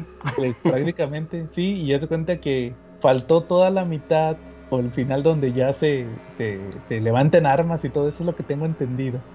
Pero también hay que tomar en cuenta que es una es un libro, entonces en los libros pueden pasar años, porque tengo por ahí leí que, que pasan años en lo que entrena y se Sí, prepara para, Sí, porque les enseña a la, a la gente esta del desierto, les enseñan sus estas tácticas que te digo que de, de la voz, del, Ujú. de los Entonces, y, y sí. luego, y hay una batalla que también dice que pasó un año, no sé qué. Sí, pues haz de cuenta que aquí pues lo vamos a estar viendo en Dune parte 2, si es que sale. En fíjate- dos años. Sí, fíjate que a mí lo que me llamó la atención, que sí te lo quería comentar, era lo de lo de Denis Villa, Villabueno, ¿cómo se llama? Villavuen, Del nuevo. Eh. Villeneuve, que es el director. El tema de las naves espaciales sí son muy al estilo de su otra película, la de ¿cómo se llamaba? Ah, Arrival. La de sí, la de ese, ¿cómo se llama? Le pusieron el descenso, creo aquí, el Arrival, La sí, la llegada, ándale. Sí son muy así las naves, eso sí me gustó. Este, y luego es que ahorita que dices de las naves me acordé. No, hombre, se ven acá bien chapas. O sea, o sea, prácticamente se ven que van colgadas de un. O sea, que es un. de un hilo. Sí, o sea, ga- gachote, se ve gachote. Si sabes que la grabaron aquí en México, ¿sí sabías tú de eso, Charlie? No, no, no, no Ah, sabía, ¿la grabaron aquí? La, peli- la película de Dune ochentera la grabaron aquí en los estudios Churubusco. Ah, sí, creo que sí, alguna vez oí eso. Y, y ¿sabes qué fue lo más infame? Que usaron, que, que dejaron la escenografía y las cosas aquí. Y, y el caballo rojas la usó para, para una película de ficheras. no, eso Ah, fue oye. un detalle genial, ¿eh? ¿No Pues sabes sí, para qué pues. película fue? Eh, no, no sé cuál es, pero es una de esas de ficheras. Hay que buscarla porque yo creo que hay que, hay que ver hasta dónde llegó la maldad del caballo rojas. Digo, más que nada para Acabo- indignarnos. Acabo de ver un meme de eso y ahí, ahí pusieron el, el póster de la película, pero yo, yo pensé que era una. O sea, que se estaban burlando de que como que estos les habían copiado, pero entonces usaron el set, pues. Sí, dejaron Sí. los props. y, y sí, fíjate que, que sí, justamente creo que es la- la- el problema de la película es que pues, nada más es la mitad de la historia. Y, y sí llega a ser un tanto tediosa porque hay demasiadas visiones de la Zendaya. Se cuenta que este cuate se la vive teniendo visiones de que se enamoran y que lo traicionan y que no sé qué. El, el vato ya se cuenta que tiene visiones de toda su vida con Zendaya, pero luego pues al final la- se la topa. O sea, ahora tiene que volver a pasar todo lo que, lo que vio. Oye, sí, de, hecho vi un meme que decía, ya ves estos que le ponen el, el póster de la película y un subtítulo y decía, Zendaya no hizo nada en la película. Y, pero, y a- ahorita esto me lo confirmo esto con lo que dices, pero fíjate que en la que yo vi, que se supone que está más completa, el personaje tampoco hace nada.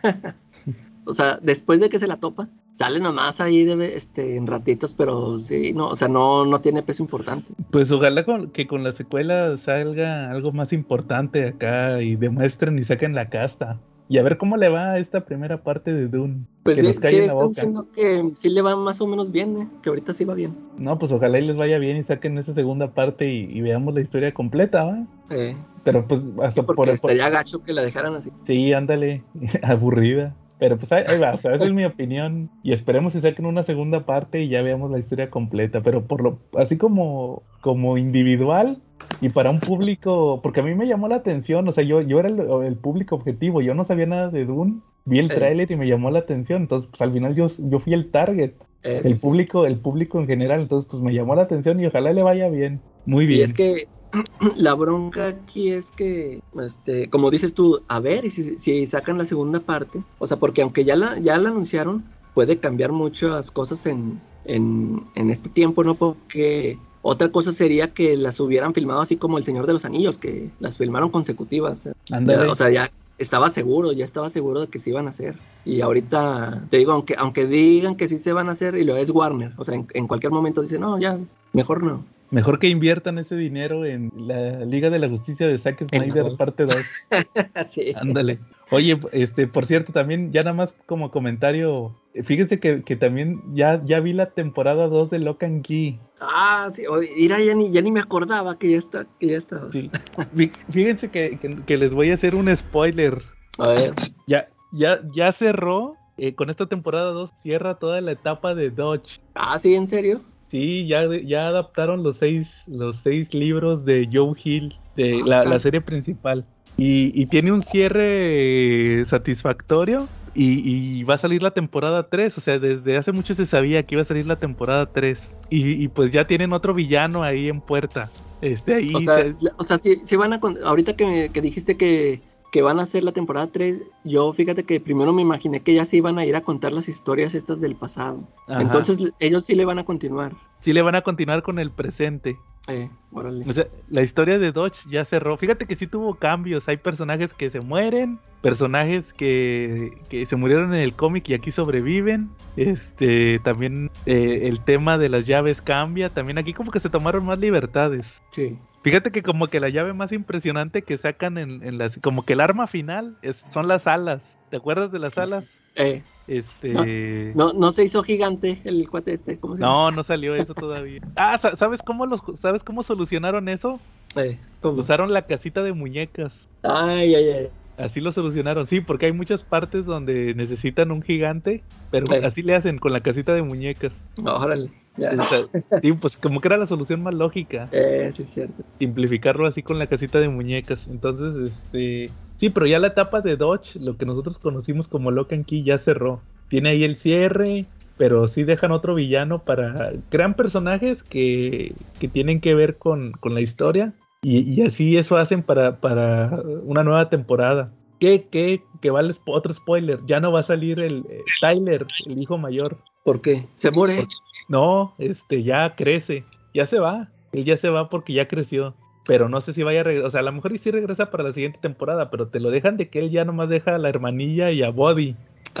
Uy, ahorita que dijiste que quien no iba a regresar, yo, yo pensé que era el niño. ahorita que dijiste que unos se mueren unos que habían sobrevivido y a lo mejor se, este, se, se morían algunos que sí habían sobrevivido.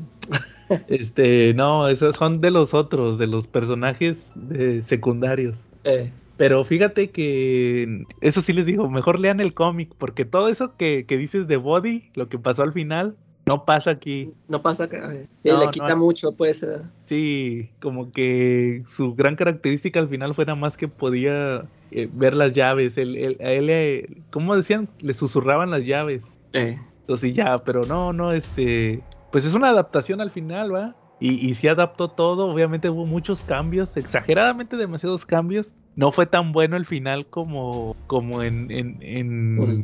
Como en el cómic, ¿no? El cómic está muchísimo mejor. Entonces ahí los invito a que lean and Key, Charlie. Ahorita que, que hay descuento de Halloween de 20%. ya cómprate los tomos, Charlie. Andas gastando en todo menos en eso, ¿verdad? Ándale, ¿Para qué compras Spider-Man? o- actos de venganza. no sé. Te voy, a, te voy a dar un cachetadón, Joe. ¿Cómo que para qué compro cactus de venganza? Es- era tu santo ideal, ¿no, Charlie? me mordí la lengua. buscando. Todavía lo es. Ahí lo tengo con su veladora y su vasito de agua. Nomás no lo pongas cerca del- de la veladora porque se quema. ¿No? Ah, muy bien. Entonces, este, ¿algún otro tema o cómo ven si ya pasamos al tema principal? Que ya, a los Halloween. A ver, Charlie. Pues, ¿qué crees? Que resulta que, pues hoy tenemos nuestro especial de la casita del horror. Resulta que los Simpsons son famosos por parodiar muchas situaciones y muchas películas, y dentro de ellas están las películas de terror. Eh, a lo largo de, todas sus temporadas siempre han sacado un especial anual de la, de la casita del terror y donde nos presentan las mejores películas que hay, bueno, antes, porque ahorita de repente pues ya te avientan hasta cosas como Avatar y cosas que no tienen nada que ver con el terror pero pues la lucha le hace. Entonces, sin más ni más, pues nos vamos al especial de la casita del terror. Oye, fíjate que yo nomás quería decir rápidamente que fue un parteaguas. Porque si te fijas en esas primeras temporadas, todos los capítulos eran como lineales, no sé si se acuerden. O sea, todas eran historias que pasaban en el presente o de repente te ponían cómo se conocieron Homero y Marsh. Eh, Y ahí quedaba la anécdota. Y la casita del horror fueron las primeras donde empezaron a ponerlos en otras situaciones como, como ver que, así como en esa primera, ¿va? de que llegan los extraterrestres, que es cuando la primera vez que aparecen Kang y Kodos. y, y ponerlos en, en, eh, así en situaciones que no estarían en un episodio normal. Ya posteriormente, pues saldrían estos episodios como cuando, ¿se acuerdan de ese donde que los Simpson van a la biblioteca ¿va? y empiezan a interpretar obras Ah, sí, o que es Hamlet y que que Juana de que Lisa es Juana de Arco y luego que este otro donde van en el tren que, que el vagabundo les cuenta historias, ¿va? Y que son son los Simpson. Pero todo eso surge a partir de la casita del horror. Entonces yo Sí. creo que fue muy, fue muy muy fue un parteaguas. De hecho, no sé si se acuerdan que hace poquito les reseñé la temporada 32 ah, sí, sí. y, y estuvo la casita del horror y como tres capítulos seguidos, o sea, fueron como tres capítulos que todos eran de esa temática, o sea, ya se vuelve algo cotidiano también. Entonces, este, sí, o sea, al final fue un parteaguas de utilizar a los personajes en, en situaciones diferentes, pero con, con la intención de, de, de, mostrar algo, algo así innovador, ¿no? En su momento. Y así surgió la casita del horror, el especial de Noche de Brujas de los Simpson. ¿Cómo ven? Entonces, este, ¿con cuál quieren empezar o, o quieren contar alguno de sus episodios favoritos? A ver, Calaca, empezar tú. Híjole, pues de mis favoritos hay varios. Ahorita el, el, primero que voy a decir, que es uno de los que más me gustó cuando lo, lo vi, es el de, ¿cómo se llama? Homero en tercera dimensión. Homero al cubo. Homero al cubo. sí, es Homero. Ese me gustó mucho eh, por esto de la animación. Fíjate que lo vi hace poquito, ahí en la tele me lo, me lo topé. Me sigue gustando mucho el capítulo, pero ya la animación ya no se me hizo tan chida como antes, porque ya, ya ahora ya uno está más acostumbrado a ver estas animaciones CGI, todo esto de Pixar. Y, pero sí me acuerdo que cuando salió, o sea, se, se me hizo una maravilla ese episodio y, y, pues sí, muy, muy divertido como todos los de los de Halloween, ¿no? Esto que me acuerdo mucho este de cuando mencionan el chiste este de que ¿quién vio la película de Tron? Nadie la vio. Nadie la vio. Oye, todavía al, al, final este, me, mezclan esa, esa animación con el mundo real, ¿no? Que se, se, viene Homero acá al mundo real, que anda, llega ya a una tienda de pasteles sexuales. Sí, oye, fíjate que cuando yo era chavito, sí me impresionó mucho eso, como dices, la animación, ver a los Simpson en 3D. Es que se veía muy chido. Pero también este, cuando Homero llega al mundo real, yo sí pensé, o sea, como que en aquel entonces yo no, yo no entendía la temática. Yo decía, como si fuera una botarga, pensabas o algo así. No, yo decía, oye, ¿y qué va a pasar ahora? Homero está en el mundo real, ya no va a volver ah, a la... Que, que, ya se iba a quedar ahí. Ándale, eso era lo que yo pensaba. Eh. No entendía que, que, son historias como imaginarias, como diría Alan Moore. Eso sí. y, y, y, fíjate que no sé si sabías, yo no sabía que estaba basado en un episodio de la Dimensión Desconocida. No, es de, ándale, Hasta... como que casi todos, ¿verdad? Sí. Ah, eso sí, es muy característico. Como decía Charlie, van a, van a parodiar películas y episodios de la Dimensión Desconocida. Pero eso de que dibujan, ¿te acuerdas que el profesor Frink dibuja la puerta ahí con Gis? Eh. Eso pasó en la Dimensión Desconocida. Eh, ¿A dónde se supone que se van? Así ah, o sea, sí se van hacia otra. Sí, una niña se va a la cuarta dimensión, nomás que caer a la tercera dimensión. ¿Y cómo hacían el efecto? ¿Qué rollo? Este, yo estuve viendo en YouTube porque no me acuerdo de ese episodio. Fíjate, se supone que yo vi todos los episodios clásicos eh. y no me acuerdo. No, pero pues eran más de 100, ¿no? sí, como 120. Y este, y nomás es así como que la cámara está girando. O sea, okay. y se ve desenfocada y todo eso. O sea, pues era de efectos de los 50. Sí. Pero sí, tienes razón, fue, fue una historia muy revolucionaria en su momento, innovadora, esa de Homero al cubo. ¿Tú qué, ¿tú qué opinas, Charlie? Pues yo creo que uno de mis episodios favoritos es el de El Congul está maldito. Ese es buenísimo. ¿El qué? ¿No? Qué mal. El, cuando ah. le avisan que le van a regalar un yogur, este, que Homero va a comprar un regalo a una tienda china, en el barrio chino, y que lo atiende ahí un, un señor que es parodia como del Funanchu, ¿no? y le dice que, que, en la compra del regalo le va a dar un yogur gratis. Y dice, pero el yogur está maldito, qué, vi, qué mal, pero la cubierta es gratis, qué bien, pero la cubierta también está maldita, qué no, mal. Tiene, Yo creo tiene que benzoato de potasio, creo, y lo, qué mal. Sí. Es el de, el de, el de Krusty. El de la mano. Ah, el de Krusty. Sí, creo que es de mis episodios favoritos mucho, ¿no? Que lo usé, que lo usé de intro la semana pasada. De hecho, es toda una joyita ese episodio. Sí, que es una parodia de Chucky, ¿no? Eh. sí, es, es, una parodia de Chucky, ¿no? Y luego lo curioso es que al final termina, termina viviendo el pobre payaso, ¿no? Con, con la, Ah, con la con la Stacy Stacy Malibu. Malibu. Muy bien, Charlie. Ese de, ese, ese se llama, déjame te digo, el payaso sin piedad, me parece que es. Así se llama. No, fíjense que yo les voy a mencionar de volada el, el, el pesado que traigo, el de desesperadamente buscando a China. Ya Ah, sabes sí, cuál sí. es. Sí. ¿Sí sabes cuál es, Charlie? Eh, sí, cuando, cuando el tipo de, la, de los cómics abre un, sable, abre un sable láser y se arrepiente, ¿no? Porque deja de ser coleccionable en el momento en que lo abre. Ándale. Pero fíjate que ese me gusta mucho porque son Bart y Lisa con poderes, que resulta que les cae radiación de una Ah, máquina sí. de rayos X. Sí. Se, vuelven eh, Stretch Dude y Clover Girl, que es elástico y golpeadora. Golpeadora. Y, y tienen una rolita y todo. Eh, Oye, que, que se me hace bien políticamente incorrecto porque hay una parte donde, donde este Bart enrolla a Saddam Hussein y, y la Lisa lo patea. Ah, sí, cierto. Saddam Hussein. Y este. Y sí, resulta que son superhéroes. Y de hecho, March se avienta la legendaria frase de: Niños, recuerden que son alérgicos a la, a la kriptonita. y, el Homero le dice: March, cállate, ¿quieres que todo el vecindario se entere o qué?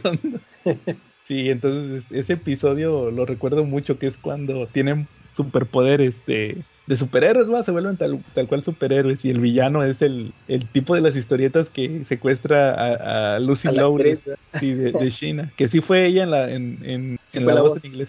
Sí, Ah, sí.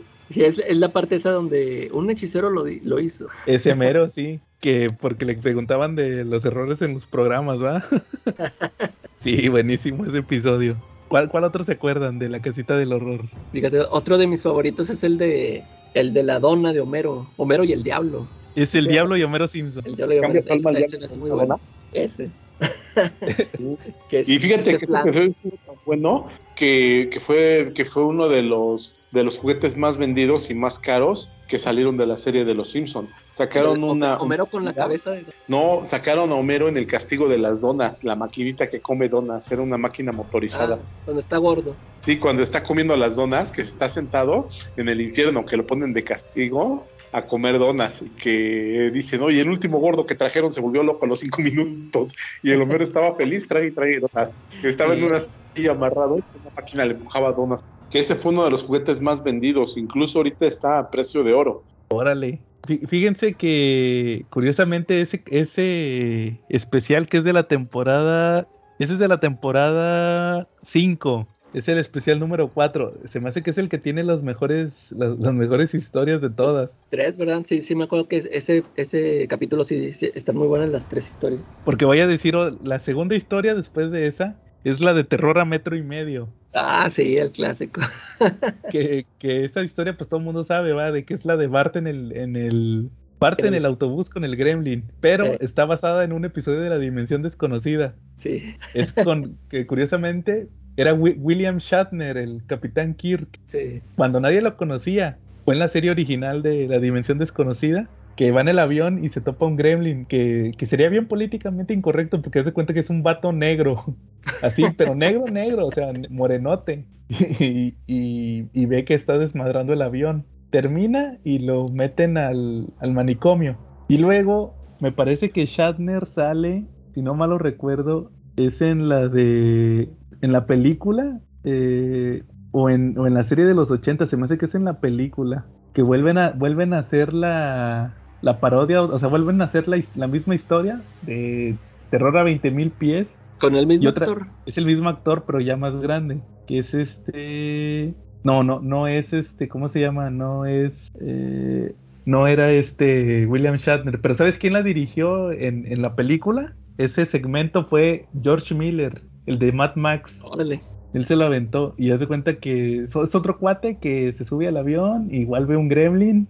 Ya, y ahora. ¿cómo es el Gremlin? Ese no me acuerdo cómo era, creo que ya era como verde, si no mal lo recuerdo. Pero el otro sí estaba bien infame. Pero Shatner sí, sí, sí lo repite, te digo, se me hace que es en la serie de los 80s o en la 2000 era vuelven a hacer terror a 20 mil pies y ya es Shatner viejo o Oh. más grande. Eh. Y la vol- y lo volvieron a hacer en la de Jordan Peele, ¿te acuerdas? Sí, en la 2. Ah, no, ya me acuerdo. Pero ahí no hay Gremlin, ¿verdad? No, acá es como del terrorismo. Eh, sí, sí, ya me acuerdo. Sí, entonces, este, pero, pero sí es una de las historias más clásicas de la dimensión desconocida, la de terror a, bien- a 20 mil pies, y aquí la hicieron con Bart en el autobús.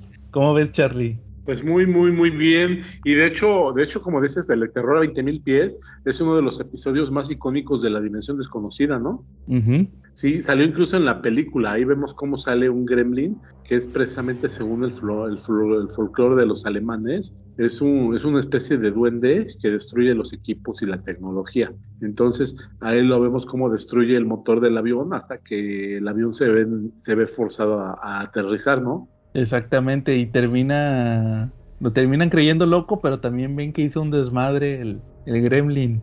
Sí, oye, ¿vieron esa película cuando estaban chicos? ¿No la llegaron a ver? Yo la vi. ¿La dimensión la desconocida? ¿Mandé? ¿La película de la dimensión desconocida? Sí, efectivamente. Yo la vi cuando iba en la primaria, me la rentó mi papá. Y buenísima, ¿eh? De verdad la disfruté como no tienes idea.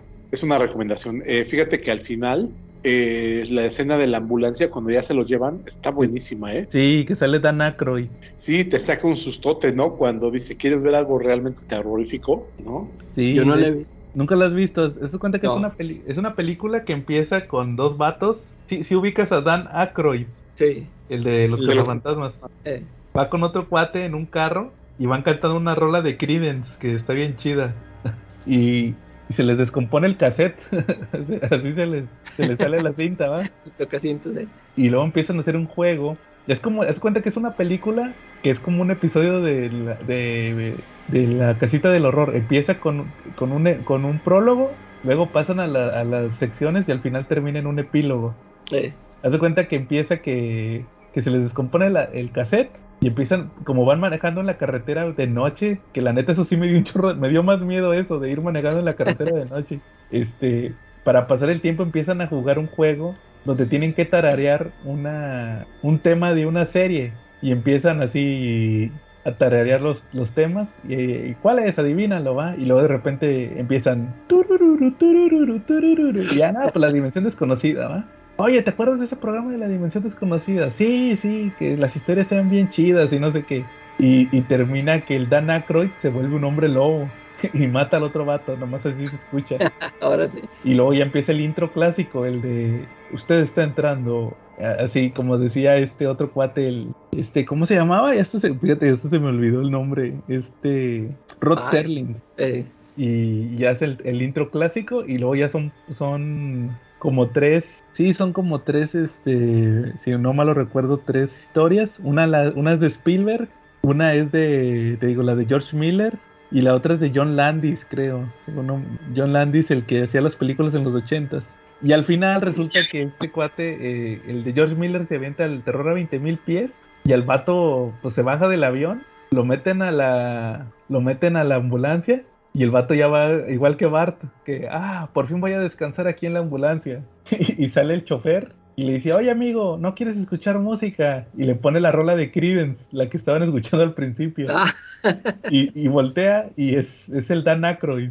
Y, y ya se vuelve, se acaba como que te da a entender que ya se va a convertir en el hombre lobo y se va a comer a este vato también. Está bien chida. Pero, Pero sí no es un hombre lobo. De hecho, yo lo vi como que se transforma en el Goblin, en el que tiró el avión, ¿no? Ah, ya ni me acuerdo, la verdad. Sí, vela de nuevo, Joe. No es como un hombre lobo, es como el Goblin, el- como el Gremlin que, que tiró al avión, se transforma en lo mismo exactamente. Según yo O sea- recuerdo era como, nomás se le veían los ojos y se veía como un grito. Sí, sí, al final termina con un grito y está buenísima. De verdad que la dimensión desconocida siempre te deja con buen sabor de boca y los Simpson estaban muy ligados a capítulos de la dimensión desconocida. Ahí en sus páginas, tanto de la serie de televisión como del cómic, vimos episodios como el de lo- la, la cafetería, donde esto pasa en los cómics, la cafetería donde llegan eh, que, que hay una invasión de venusinos, pero luego resulta que, que están ahí los marcianos infiltrados desde hace más tiempo que los venusinos y que luego hay otra raza un tiempo atrás que esté con los este, vigilando a los terrícolas y luego resulta que llega hasta un robot fantasma del futuro enviado programado para matar a todos dos veces y cosas así que vimos en los programas de Dimensión Desconocida. Órale. ¿Y eso, ¿Y eso pasó en la casita del horror? Sí, pasó, pero en los cómics que yo tengo. Órale, y fíjate que yo nada más tengo el de Camite, el cochino que sacó que era como el 12 o 13 y le puso que era el 1. Yo tengo todo lo que sacaron. De hecho, creo que son 13 episodios los que sacaron aquí en México y los tengo todos. La verdad están buenísimos. Tienes hasta el del Dios Loyo. Sí, de hecho, también tengo el de Dios Loyo. Me faltó que me lo firmara. Tristemente siempre me faltará su firma. Pero, pero sí lo tengo. Y fíjate que algo que ustedes nunca me han creído, y sobre todo la calaca, es que los cómics de los Simpsons son mucho mejores que los episodios actualmente. no, no. Sí, no, Ah, bueno, actualmente sí te lo creo. pero, pero los originales no, Charlie. Sí, no. Pues yo creo que en este momento deberíamos de ponerle quién es Team Charlie y quién es Team, Team Calaca y Team Joe. Team Charlie, todos los que estén de acuerdo conmigo en que los cómics de los Simpsons son mejores que la serie. Y Team Calaca y Team Joe, todos los que estén de acuerdo en que la serie es mucho mejor que los cómics. La, la serie hasta qué? ¿Hasta cuál temporada? Hasta, Hasta la, la 15. La serie en general, papá, ni modo que hasta el 16, no me hagas trampa tampoco. Va. Pero ahí opinen, ahí pónganos un comentario. Oye, ¿sabes Y yo también? creo que Ajá. peguen una piada, ¿no? O una suscribida si están por ahí, ¿no? Que nos regalen su sensual like a nosotros que semana con semana no les fallamos. Así es, y, si, y suscríbanse a nuestro Patreon, que no tenemos, pero también para que, Pero Para que- mándenos dinero. para que Charlie cuente su anécdota de por qué, por qué se fue de saltillo. Hay que llegar al millón de Pero- pesos. Porque después de eso me tengo que ir del país, ¿eh? Ándale. Oye, ¿sabes cuál también episodio también está muy chido? Bueno, a mí me gusta mucho, el de El bisoñé diabólico, ¿sí ¿saben cuál es? Ah, sí, el de serpiente, ¿verdad? Sí, que, lo matan y que... ¿Se parece a Roger Moore? ¿Cómo? Cuando Homero tiene cabello y dicen las hermanas de March que se parece a Roger Moore. Ándale ese mero. Ándale. Oye, ¿qué te Eh, acuerdas? eh, que- ¿Esa a, a qué, a qué película se parodia? Hace a una película, ¿no? Ah, no sé, la verdad. Resulta ¿Cuál? que es una película clásica donde una persona tiene un- pierde una mano, pero luego le trasplantan una mano, pero era la mano de un asesino. Ah, creo que sí he escuchado de ella. Y, Oye, y luego pero- la mano y a la persona y pues nos da unas secuencias buenísimas donde el actor se pelea contra su propia mano porque la mano le aprieta la cara, la mano le pega, la mano lo quiere ahorcar y pues se lucha contra su otra mano, contra la mano que lo quiere matar y curiosamente la mano que lo quiere matar es más fuerte que todo su cuerpo porque lo hace, no hombre, no, no lo hace como, como al Cruz Azul en cada partido, bueno, ahorita es campeón, pero como al Cruz Azul lo hacían en cada partido, así le hace la mano al pobre tipo. Órale. Oye, que, que se me hace bien gacho cómo le hace el jefe Gorgory de que, ah, aquí estaba eh, Apu y, y Moe, el cantinero. Y no olvides al pequeño Bart Simpson que estaba escondido aquí atrás, ¿va? Pero, pero fíjate que a pesar de todo, es algo bien realista, ¿no? Digo, por lo menos aquí en nuestro país, de repente pasa algún crimen o algo, y tú puedes ver las notas de la policía y las notas periodísticas, y cabrón, si eres víctima, te dicen hasta qué horas vas al baño y de qué pie y de qué número calzas. Pero si eres criminal, puta, todos tus datos están reservadísimos. Ándale.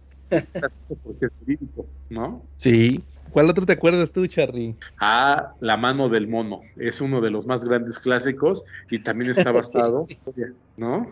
Es una mano maldita lo que te da, que te concede un deseo. Tiene la mano está está está abierta y conforme vas pidiendo deseos se van cerrando los dedos hasta que no tienes ninguno. Y solo tienes cinco deseos, pero todos los tienes que pensar muy bien porque pues, los deseos se pueden volver en realidad y la realidad a veces no es tan bonita.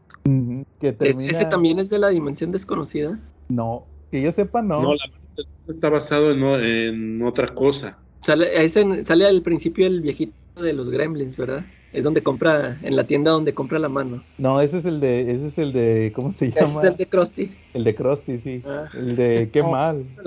en un paseo, creo que en Marruecos, y lo compran en uno como tianguis al aire libre. Y pues Ah, bueno, sí. estaba un relato de Jacobs. Jacobs era un escritor y humorista inglés que estuvo en 1902, lo publicó. Y es un talismán que posee deseos, solamente que aquí en el, en el libro, en el libro son tres deseos solamente los que te puede, los que te puede conceder, ¿no? Y en los Simpsons fueron un poquito más de deseos. ¿Sabes, en- ¿Sabes también a, se me hace a qué también hace parodia cómo, cómo es cuando compran la mano? A Hellraiser, Ah, sí, cierto.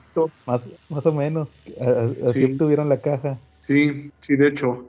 Y ahorita te voy a decir uno de los capítulos que menos me gustaron y de verdad que lo pongo en tache y que espero tomar mucha cerveza para que se me pueda olvidar de mi mente. El capítulo de la casita del terror de la película de Avatar. De ese Ah, no yo, visto. yo sí, que es, que es el planeta de los Kangs. Sí, de hecho, pero no, no es nada bueno. De hecho, de hecho, guacala asco. Te lo juro que Pues que es que de ya es de los nuevos, ¿no? Ey, Sí, yo creo que ese, el de, la, el de la parodia del exorcista de Maggie, también se me hace muy mal logrado. Es un capítulo también bastante mal hecho, ¿no? ¿Ustedes cómo lo ven? de Maggie, el exorcista, no era el- la profecía. Era, no, era uno del exorcista de Maggie, donde le compran una figura de- del mismo demonio de la película del exorcista Maggie. De Pazuzu. y, se- y para que la cuide, efectivamente. No, pues, tampoco lo he visto. No, ni yo. Ya, está muy malo. Sa- ¿Sabes cuál de los últimos, cuál fue uno de los últimos buenos? El de, el de cuando tienen la casa robot. ¿Saben cuál es? Sí, Ah, cuando de- la voz, ¿no? Sí, tenemos de Hal, ¿no? No, era Pierce Brosnan. Ah, pero, pero sí lo, sí lo parodian también con la voz de Hal del 2001, ¿no? Ándale, esa ah, mera. Sí, sí, sí, esa está buena. Que dice, oh, Pierce. esa mera. Pero Eh, ese también es de los de los más nuevos, ese capítulo. Es como de la... es- aquí lo tengo que es de la temporada 13. No, ok. Todavía eran las voces clásicas.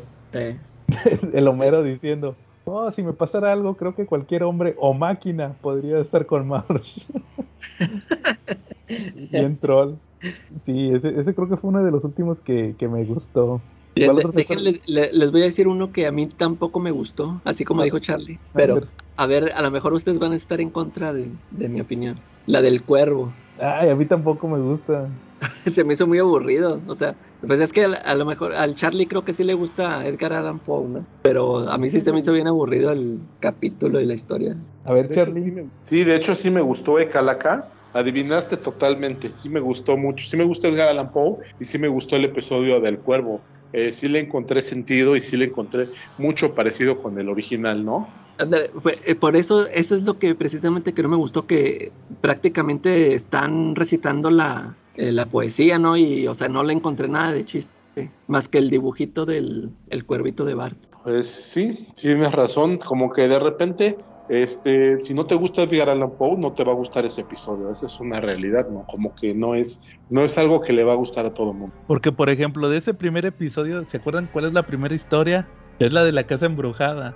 Que es la, Ah, sí, esa está buena. que es este, ¿cómo se llama? Es pr- prácticamente son, son parodias de Poltergeist, del Resplandor, El por lo Resplandor. del hotel, y este, y de Amityville, la que platicaba Charlie Sí. la otra vez. Eso.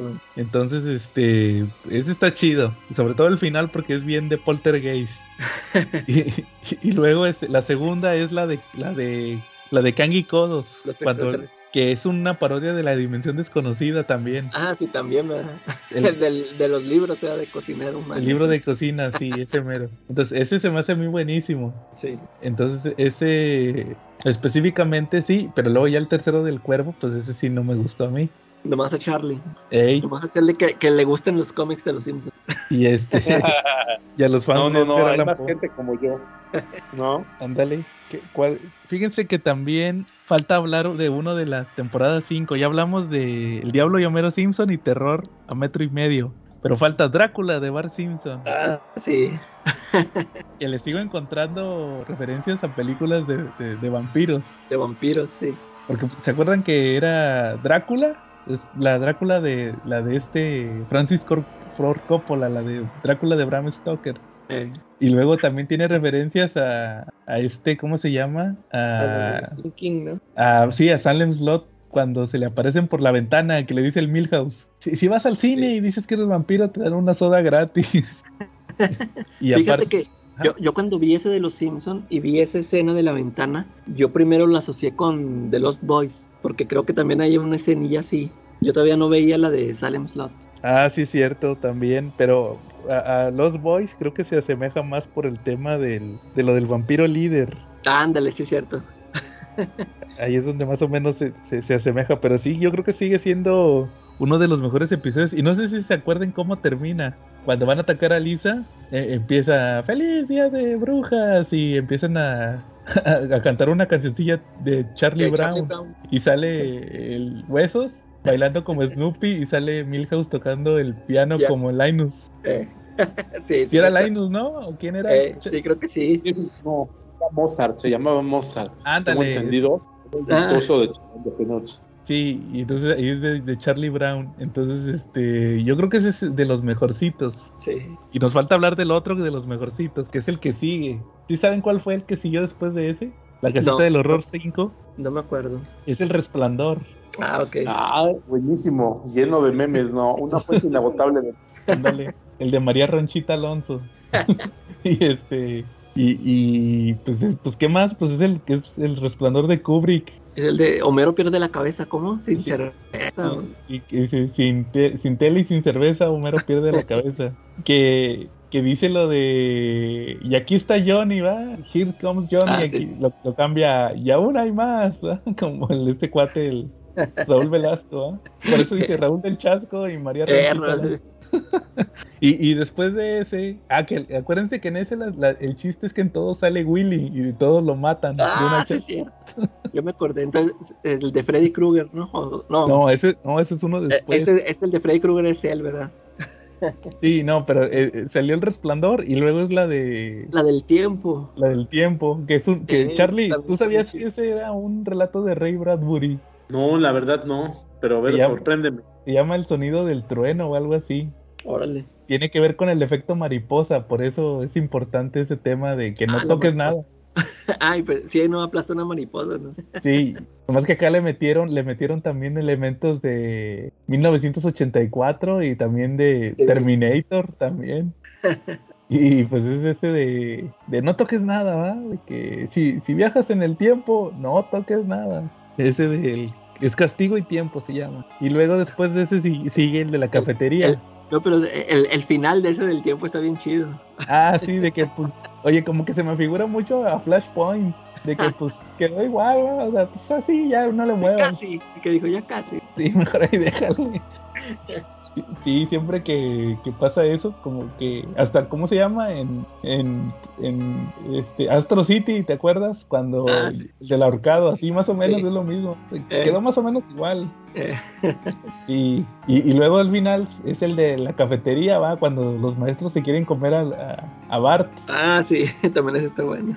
Que llega el Willy, niños, yo los puedo salvar y no sé qué, y lo matan también de un hachazo. Siempre una chaza. Sí, eso es buenísimo. Y luego ya, pues al final sale que, que todo era un sueño de Bart y que le dice, este, no te preocupes, hijo, no pasó nada, este, solamente está la amenaza de esta niebla que nos volteó al revés. Sí, es, ¿cuál, cuál otros se acuerdan de la casita del horror?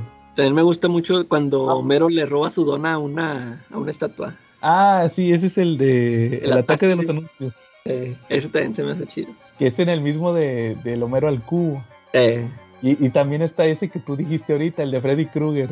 También ese se me, se hace muy bueno. sí, también está bueno. ¿Tú, Charlie, cuál te acuerdas más? Ah, pues mira, yo te voy a platicar ahorita que aparte de los especiales de los cómics, de los grandiosos cómics y de las aburridas y de la aburrida serie, también dio, dio pie la casita del horror a serie, a juego, a cosas promocionales. Por ejemplo, en el 2003 hubo un libro que fue que se llamó Bart Simpson Treehouse of Horror, of Horror Spine Tingling o Spectacular y trataba acerca de los episodios de la casita del terror. Aparte de que hay niveles de los videojuegos de los Simpson, como por ejemplo el juego de, de Hit and Run y los Simpson el videojuego que tienen niveles con temática de Halloween, aparte del juego para Game Boy Color, que fue la Night of the Living Treehouse of Horror. ¿Cómo ves? Pero la joya de la corona, como yo les comentaba hace rato, son los juegos. Toys R, Toys R Us sacaron unos juegos que fueron vendidos exclusivamente por ellos y que en, el primer, en la primera caja tenían, eran sets, incluía un cementerio de juguete, tenía una figura del Diablo Flanders, de Bart la Mosca, de Vampiro Burns y de King Homer. Y también tenía un gremlin y un muñeco diabólico Krusty como accesorios pequeños. El juego número 2 de la casita del horror fue basado en, totalmente en el episodio número 7 y tenía una nave espacial extraterrestre, acá Nakodos y Homero, y Homero tenía un chip que incluía frases de, frases de él. El, el juego 3 fue puesto a la venta en el 2002 y ahí es donde venía la irónica máquina del castigo, esa joya donde Homero comía donas y también incluía el Homero Cabezadón. ¿Qué te parece, Calaca? Junto con Marge Bruja, Hugo Simpson y Willy, el invasor de sueños. Y al final, en el 2002, sacaron el juego 4, que incluía un juguete basado en la máquina de metacrilato y junto con el coleccionista tenía también a Lisa Clovergill, a Bart Stritch y a Lucy Lawless. Como ves, todos con diseños de la máquina de, de la casita del horror número 10. Posterior a eso, este, después de que Playmat Toys, que son los que le, le, maquilaron esos productos a Toy Us, eh, McFarlane Toys fabricó también creo que cuatro juegos con la temática de los episodios especiales de Halloween. Entonces, pues tenían también, volvieron a sacar su versión de la única máquina del castigo y también sacaron una del, en el fondo del mar, una joya de la corona que fue la isla del Dr. Hibbert en 2006 y el Art Lab en 2007. Esas son las cosas que nos han traído también la casita del horror de los... Órale. Ya sacaron muchas, muchas de las figuras que salieron en aquel entonces. Sí, de hecho. Oye, por ejemplo, fíjate, ¿sabes cuál otro episodio me acuerdo mucho? Que creo que es de los más nuevos. ¿Ustedes nunca han visto el de donde Bart y Milhouse les regalan unos cómics viejos de los No. que tenían anuncios? Ah, Y- ah, del que detienen el tiempo. Ese mero. Eh, sí, sí, ese también. Ese está Ese también entretenido. es de la dimensión desconocida. No sé, pero... No, es que todos, no. todos parecen, ¿verdad? Sí, pero que, que lo sacaron de un, de un Sí, pues ahí lo sacaron de, un- de, de un cómic, de los anuncios que venían ahí, que lentes de rayos X y todo eso. Y sí funciona. Sí, y este, y ahorita que dijo Charlie, el de la isla del Dr. Hibbert, Ah, sí, también. Esa película está buena. ese sí que los convierte a Marcia en Pantera y Pantera. Homero Mosca, no, Homero Morsa. Lisa ni me acuerdo que era, creo que era una araña o algo así, ya ni me acuerdo. Pero sí, así le hace con todos los, los habitantes de Springfield. Yo creo que esos fueron los últimos buenos. De, ya- esas ya son temporadas bien avanzadas, como que la 14 creo. Sí. También de- ahorita que mencionó Charlie de Homer, digo, este Bart Mosca, también ese, ese capítulo me gusta. Ah, sí, que tiene doble parodia, porque no sé si te fijaste, o más bien tiene una, una oculta. ¿Cuál? Porque es, en inglés se llama Fly contra Fly. Ah, sí, es espía contra espía. Espía contra espía, porque es uno negro. De hecho, en, en español le pusieron mosca blanca contra mosca negra. Porque está Ok. Fly blanco y Fly negro. Eh, sí, es, la- es la misma letra. Es el- Sí, de Spy contra Spy. Y, y ese de que es la mosca, va, la mosca de. La de este, ¿cómo se llama? De hecho, es una combinación de las dos. sí. De la mosca de Jeff Goldblum con la original de los 50. Eso también está chida. Ahí, ahí que este Homero le compra las máquinas al, al inventor, ¿no? Sí, Como al profesor dos Frink. centavos o no sé qué. 35. Sí, en ese también fue el de. Ah, ¿sabes cuál es el, Omega, el hombre Omega? No sé si se acuerda cuál es. Ah, sí, ese también está bueno. Cuando, cuando son los mutantes. Cuando- que está ahí este, en la iglesia bailando encuerado, ¿no? Sí, esa mera, que es una película de. Es una combinación de películas, porque, por ejemplo, los, los mutantes son de Omega Man, de Charlton Heston, que es la de Soy Leyenda. Eh, Y lo de la bomba nuclear, pues es cualquier película de donde se queda un vato solo, ¿ah? Y, y ese, la última, la, la última historia se me hace buena, que es la de Marsh Bruja. No sé si se acuerdan cuál es. Cuando Ah, sí, sí, que viven, que viven en la edad de, de las brujas. sí. Y que, que no sé qué, que es bruja, ¿va? Y, y resulta que sí era bruja y que se iban a comer a, a Todd y Rod.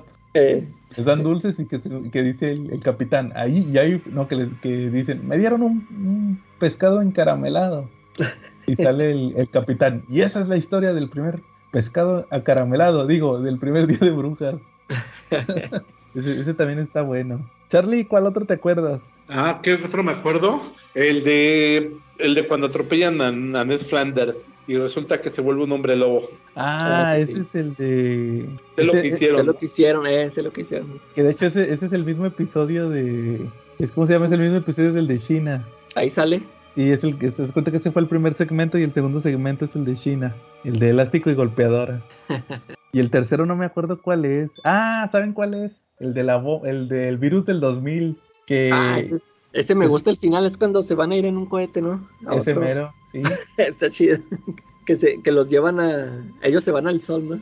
Sí, con, con puros artistas gachos. Sí, pero ese, ese me acuerdo mucho que, o sea, está bien noventero con eso del virus del 2000. eh, sí.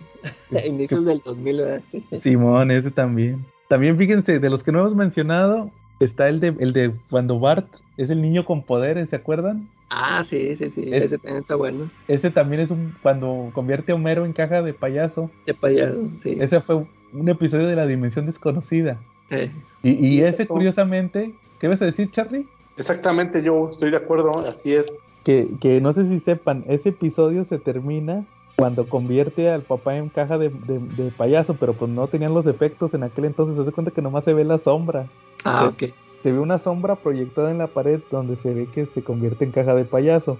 Y en la dimensión desconocida, pero la del 2000, la ochentera no, la del 2000, tuvo una secuela donde el niño, pues que en aquel entonces era un niño, cuando le dicen los 60, ya es adulto y tiene una niña, una hija que tiene los mismos poderes. Fue como una secuela. Órale. Y eso estuvo chido. Oye, también la hizo Jordan Peele, ¿no? Esa. Eh, no me acuerdo. Ah, ¿sabes cuál es? La del niño presidente. Ándale, esa. que también es una reinterpretación, o sea, como que fueron reinterpretaciones modernas. Eh, Que no sé si te acuerdas cuando platicamos en los primeros episodios de, de esa temporada 1, que se notaba mucho que abordaba muchos problemas políticos. sí, sí. O sea, ahí lo convirtieron de un niño que tiene poderes a un presidente que tiene el poder. O sea, Eh, sí, era como Trump, ¿no? Sí, ándale, pero también que era como que la versión moderna. Eh, También está el de cuando el señor Burns convierte a Homero en, en robot, que luego se unen las cabezas, Ah, ¿se sí. acuerdan? sí, sí, sí, cierto. Está bueno. También está el de King Homero, que es en el mismo de del payaso, de Krusty, el, el muñeco Krusty. Está el episodio de, de King Homero, que es King Kong. Está bueno. Y también el de marca Z para zombies. El de los zombies, buenísimo ese también. Ah, sí, cierto, sí, sí. El de re- revivieron un muerto. Pero el auto está bien, sí, va bueno. Ah, pues, Este, ¿qué llevan? Ah, no, tra- trae el, el disco de thriller en la cabeza este Bart ahí, ¿no? Simón. Y que dice Walmart cuando está diciendo el conjuro. También, ¿cuál otro falta? El, ya dijimos el de Freddy Krueger, el de Hugo Calaca, el de, Ah, sí, también es el... el de también. Ese casi no me gusta, el de cuando Lisa crea la vida en el diente. Ah, no, fíjate que a mí sí. A mí sí se me hace chido. De hecho, ese hasta lo han hecho, lo hicieron hace poquito en esa serie de, de ¿cómo se llama? Love, Death y Robots, la de Netflix. Ah, también. Ah, ¿sabes quién? ¿Sabes quiénes salen en ese episodio? Este, eh, Eddie Brock, pero el de, de Sam El Raimi de Raimi. Eh. y esta y Ramona Flowers. Ah, órale. Son, son un matrimonio, una pareja que, que viven en un departamento. O sea, eso es live action.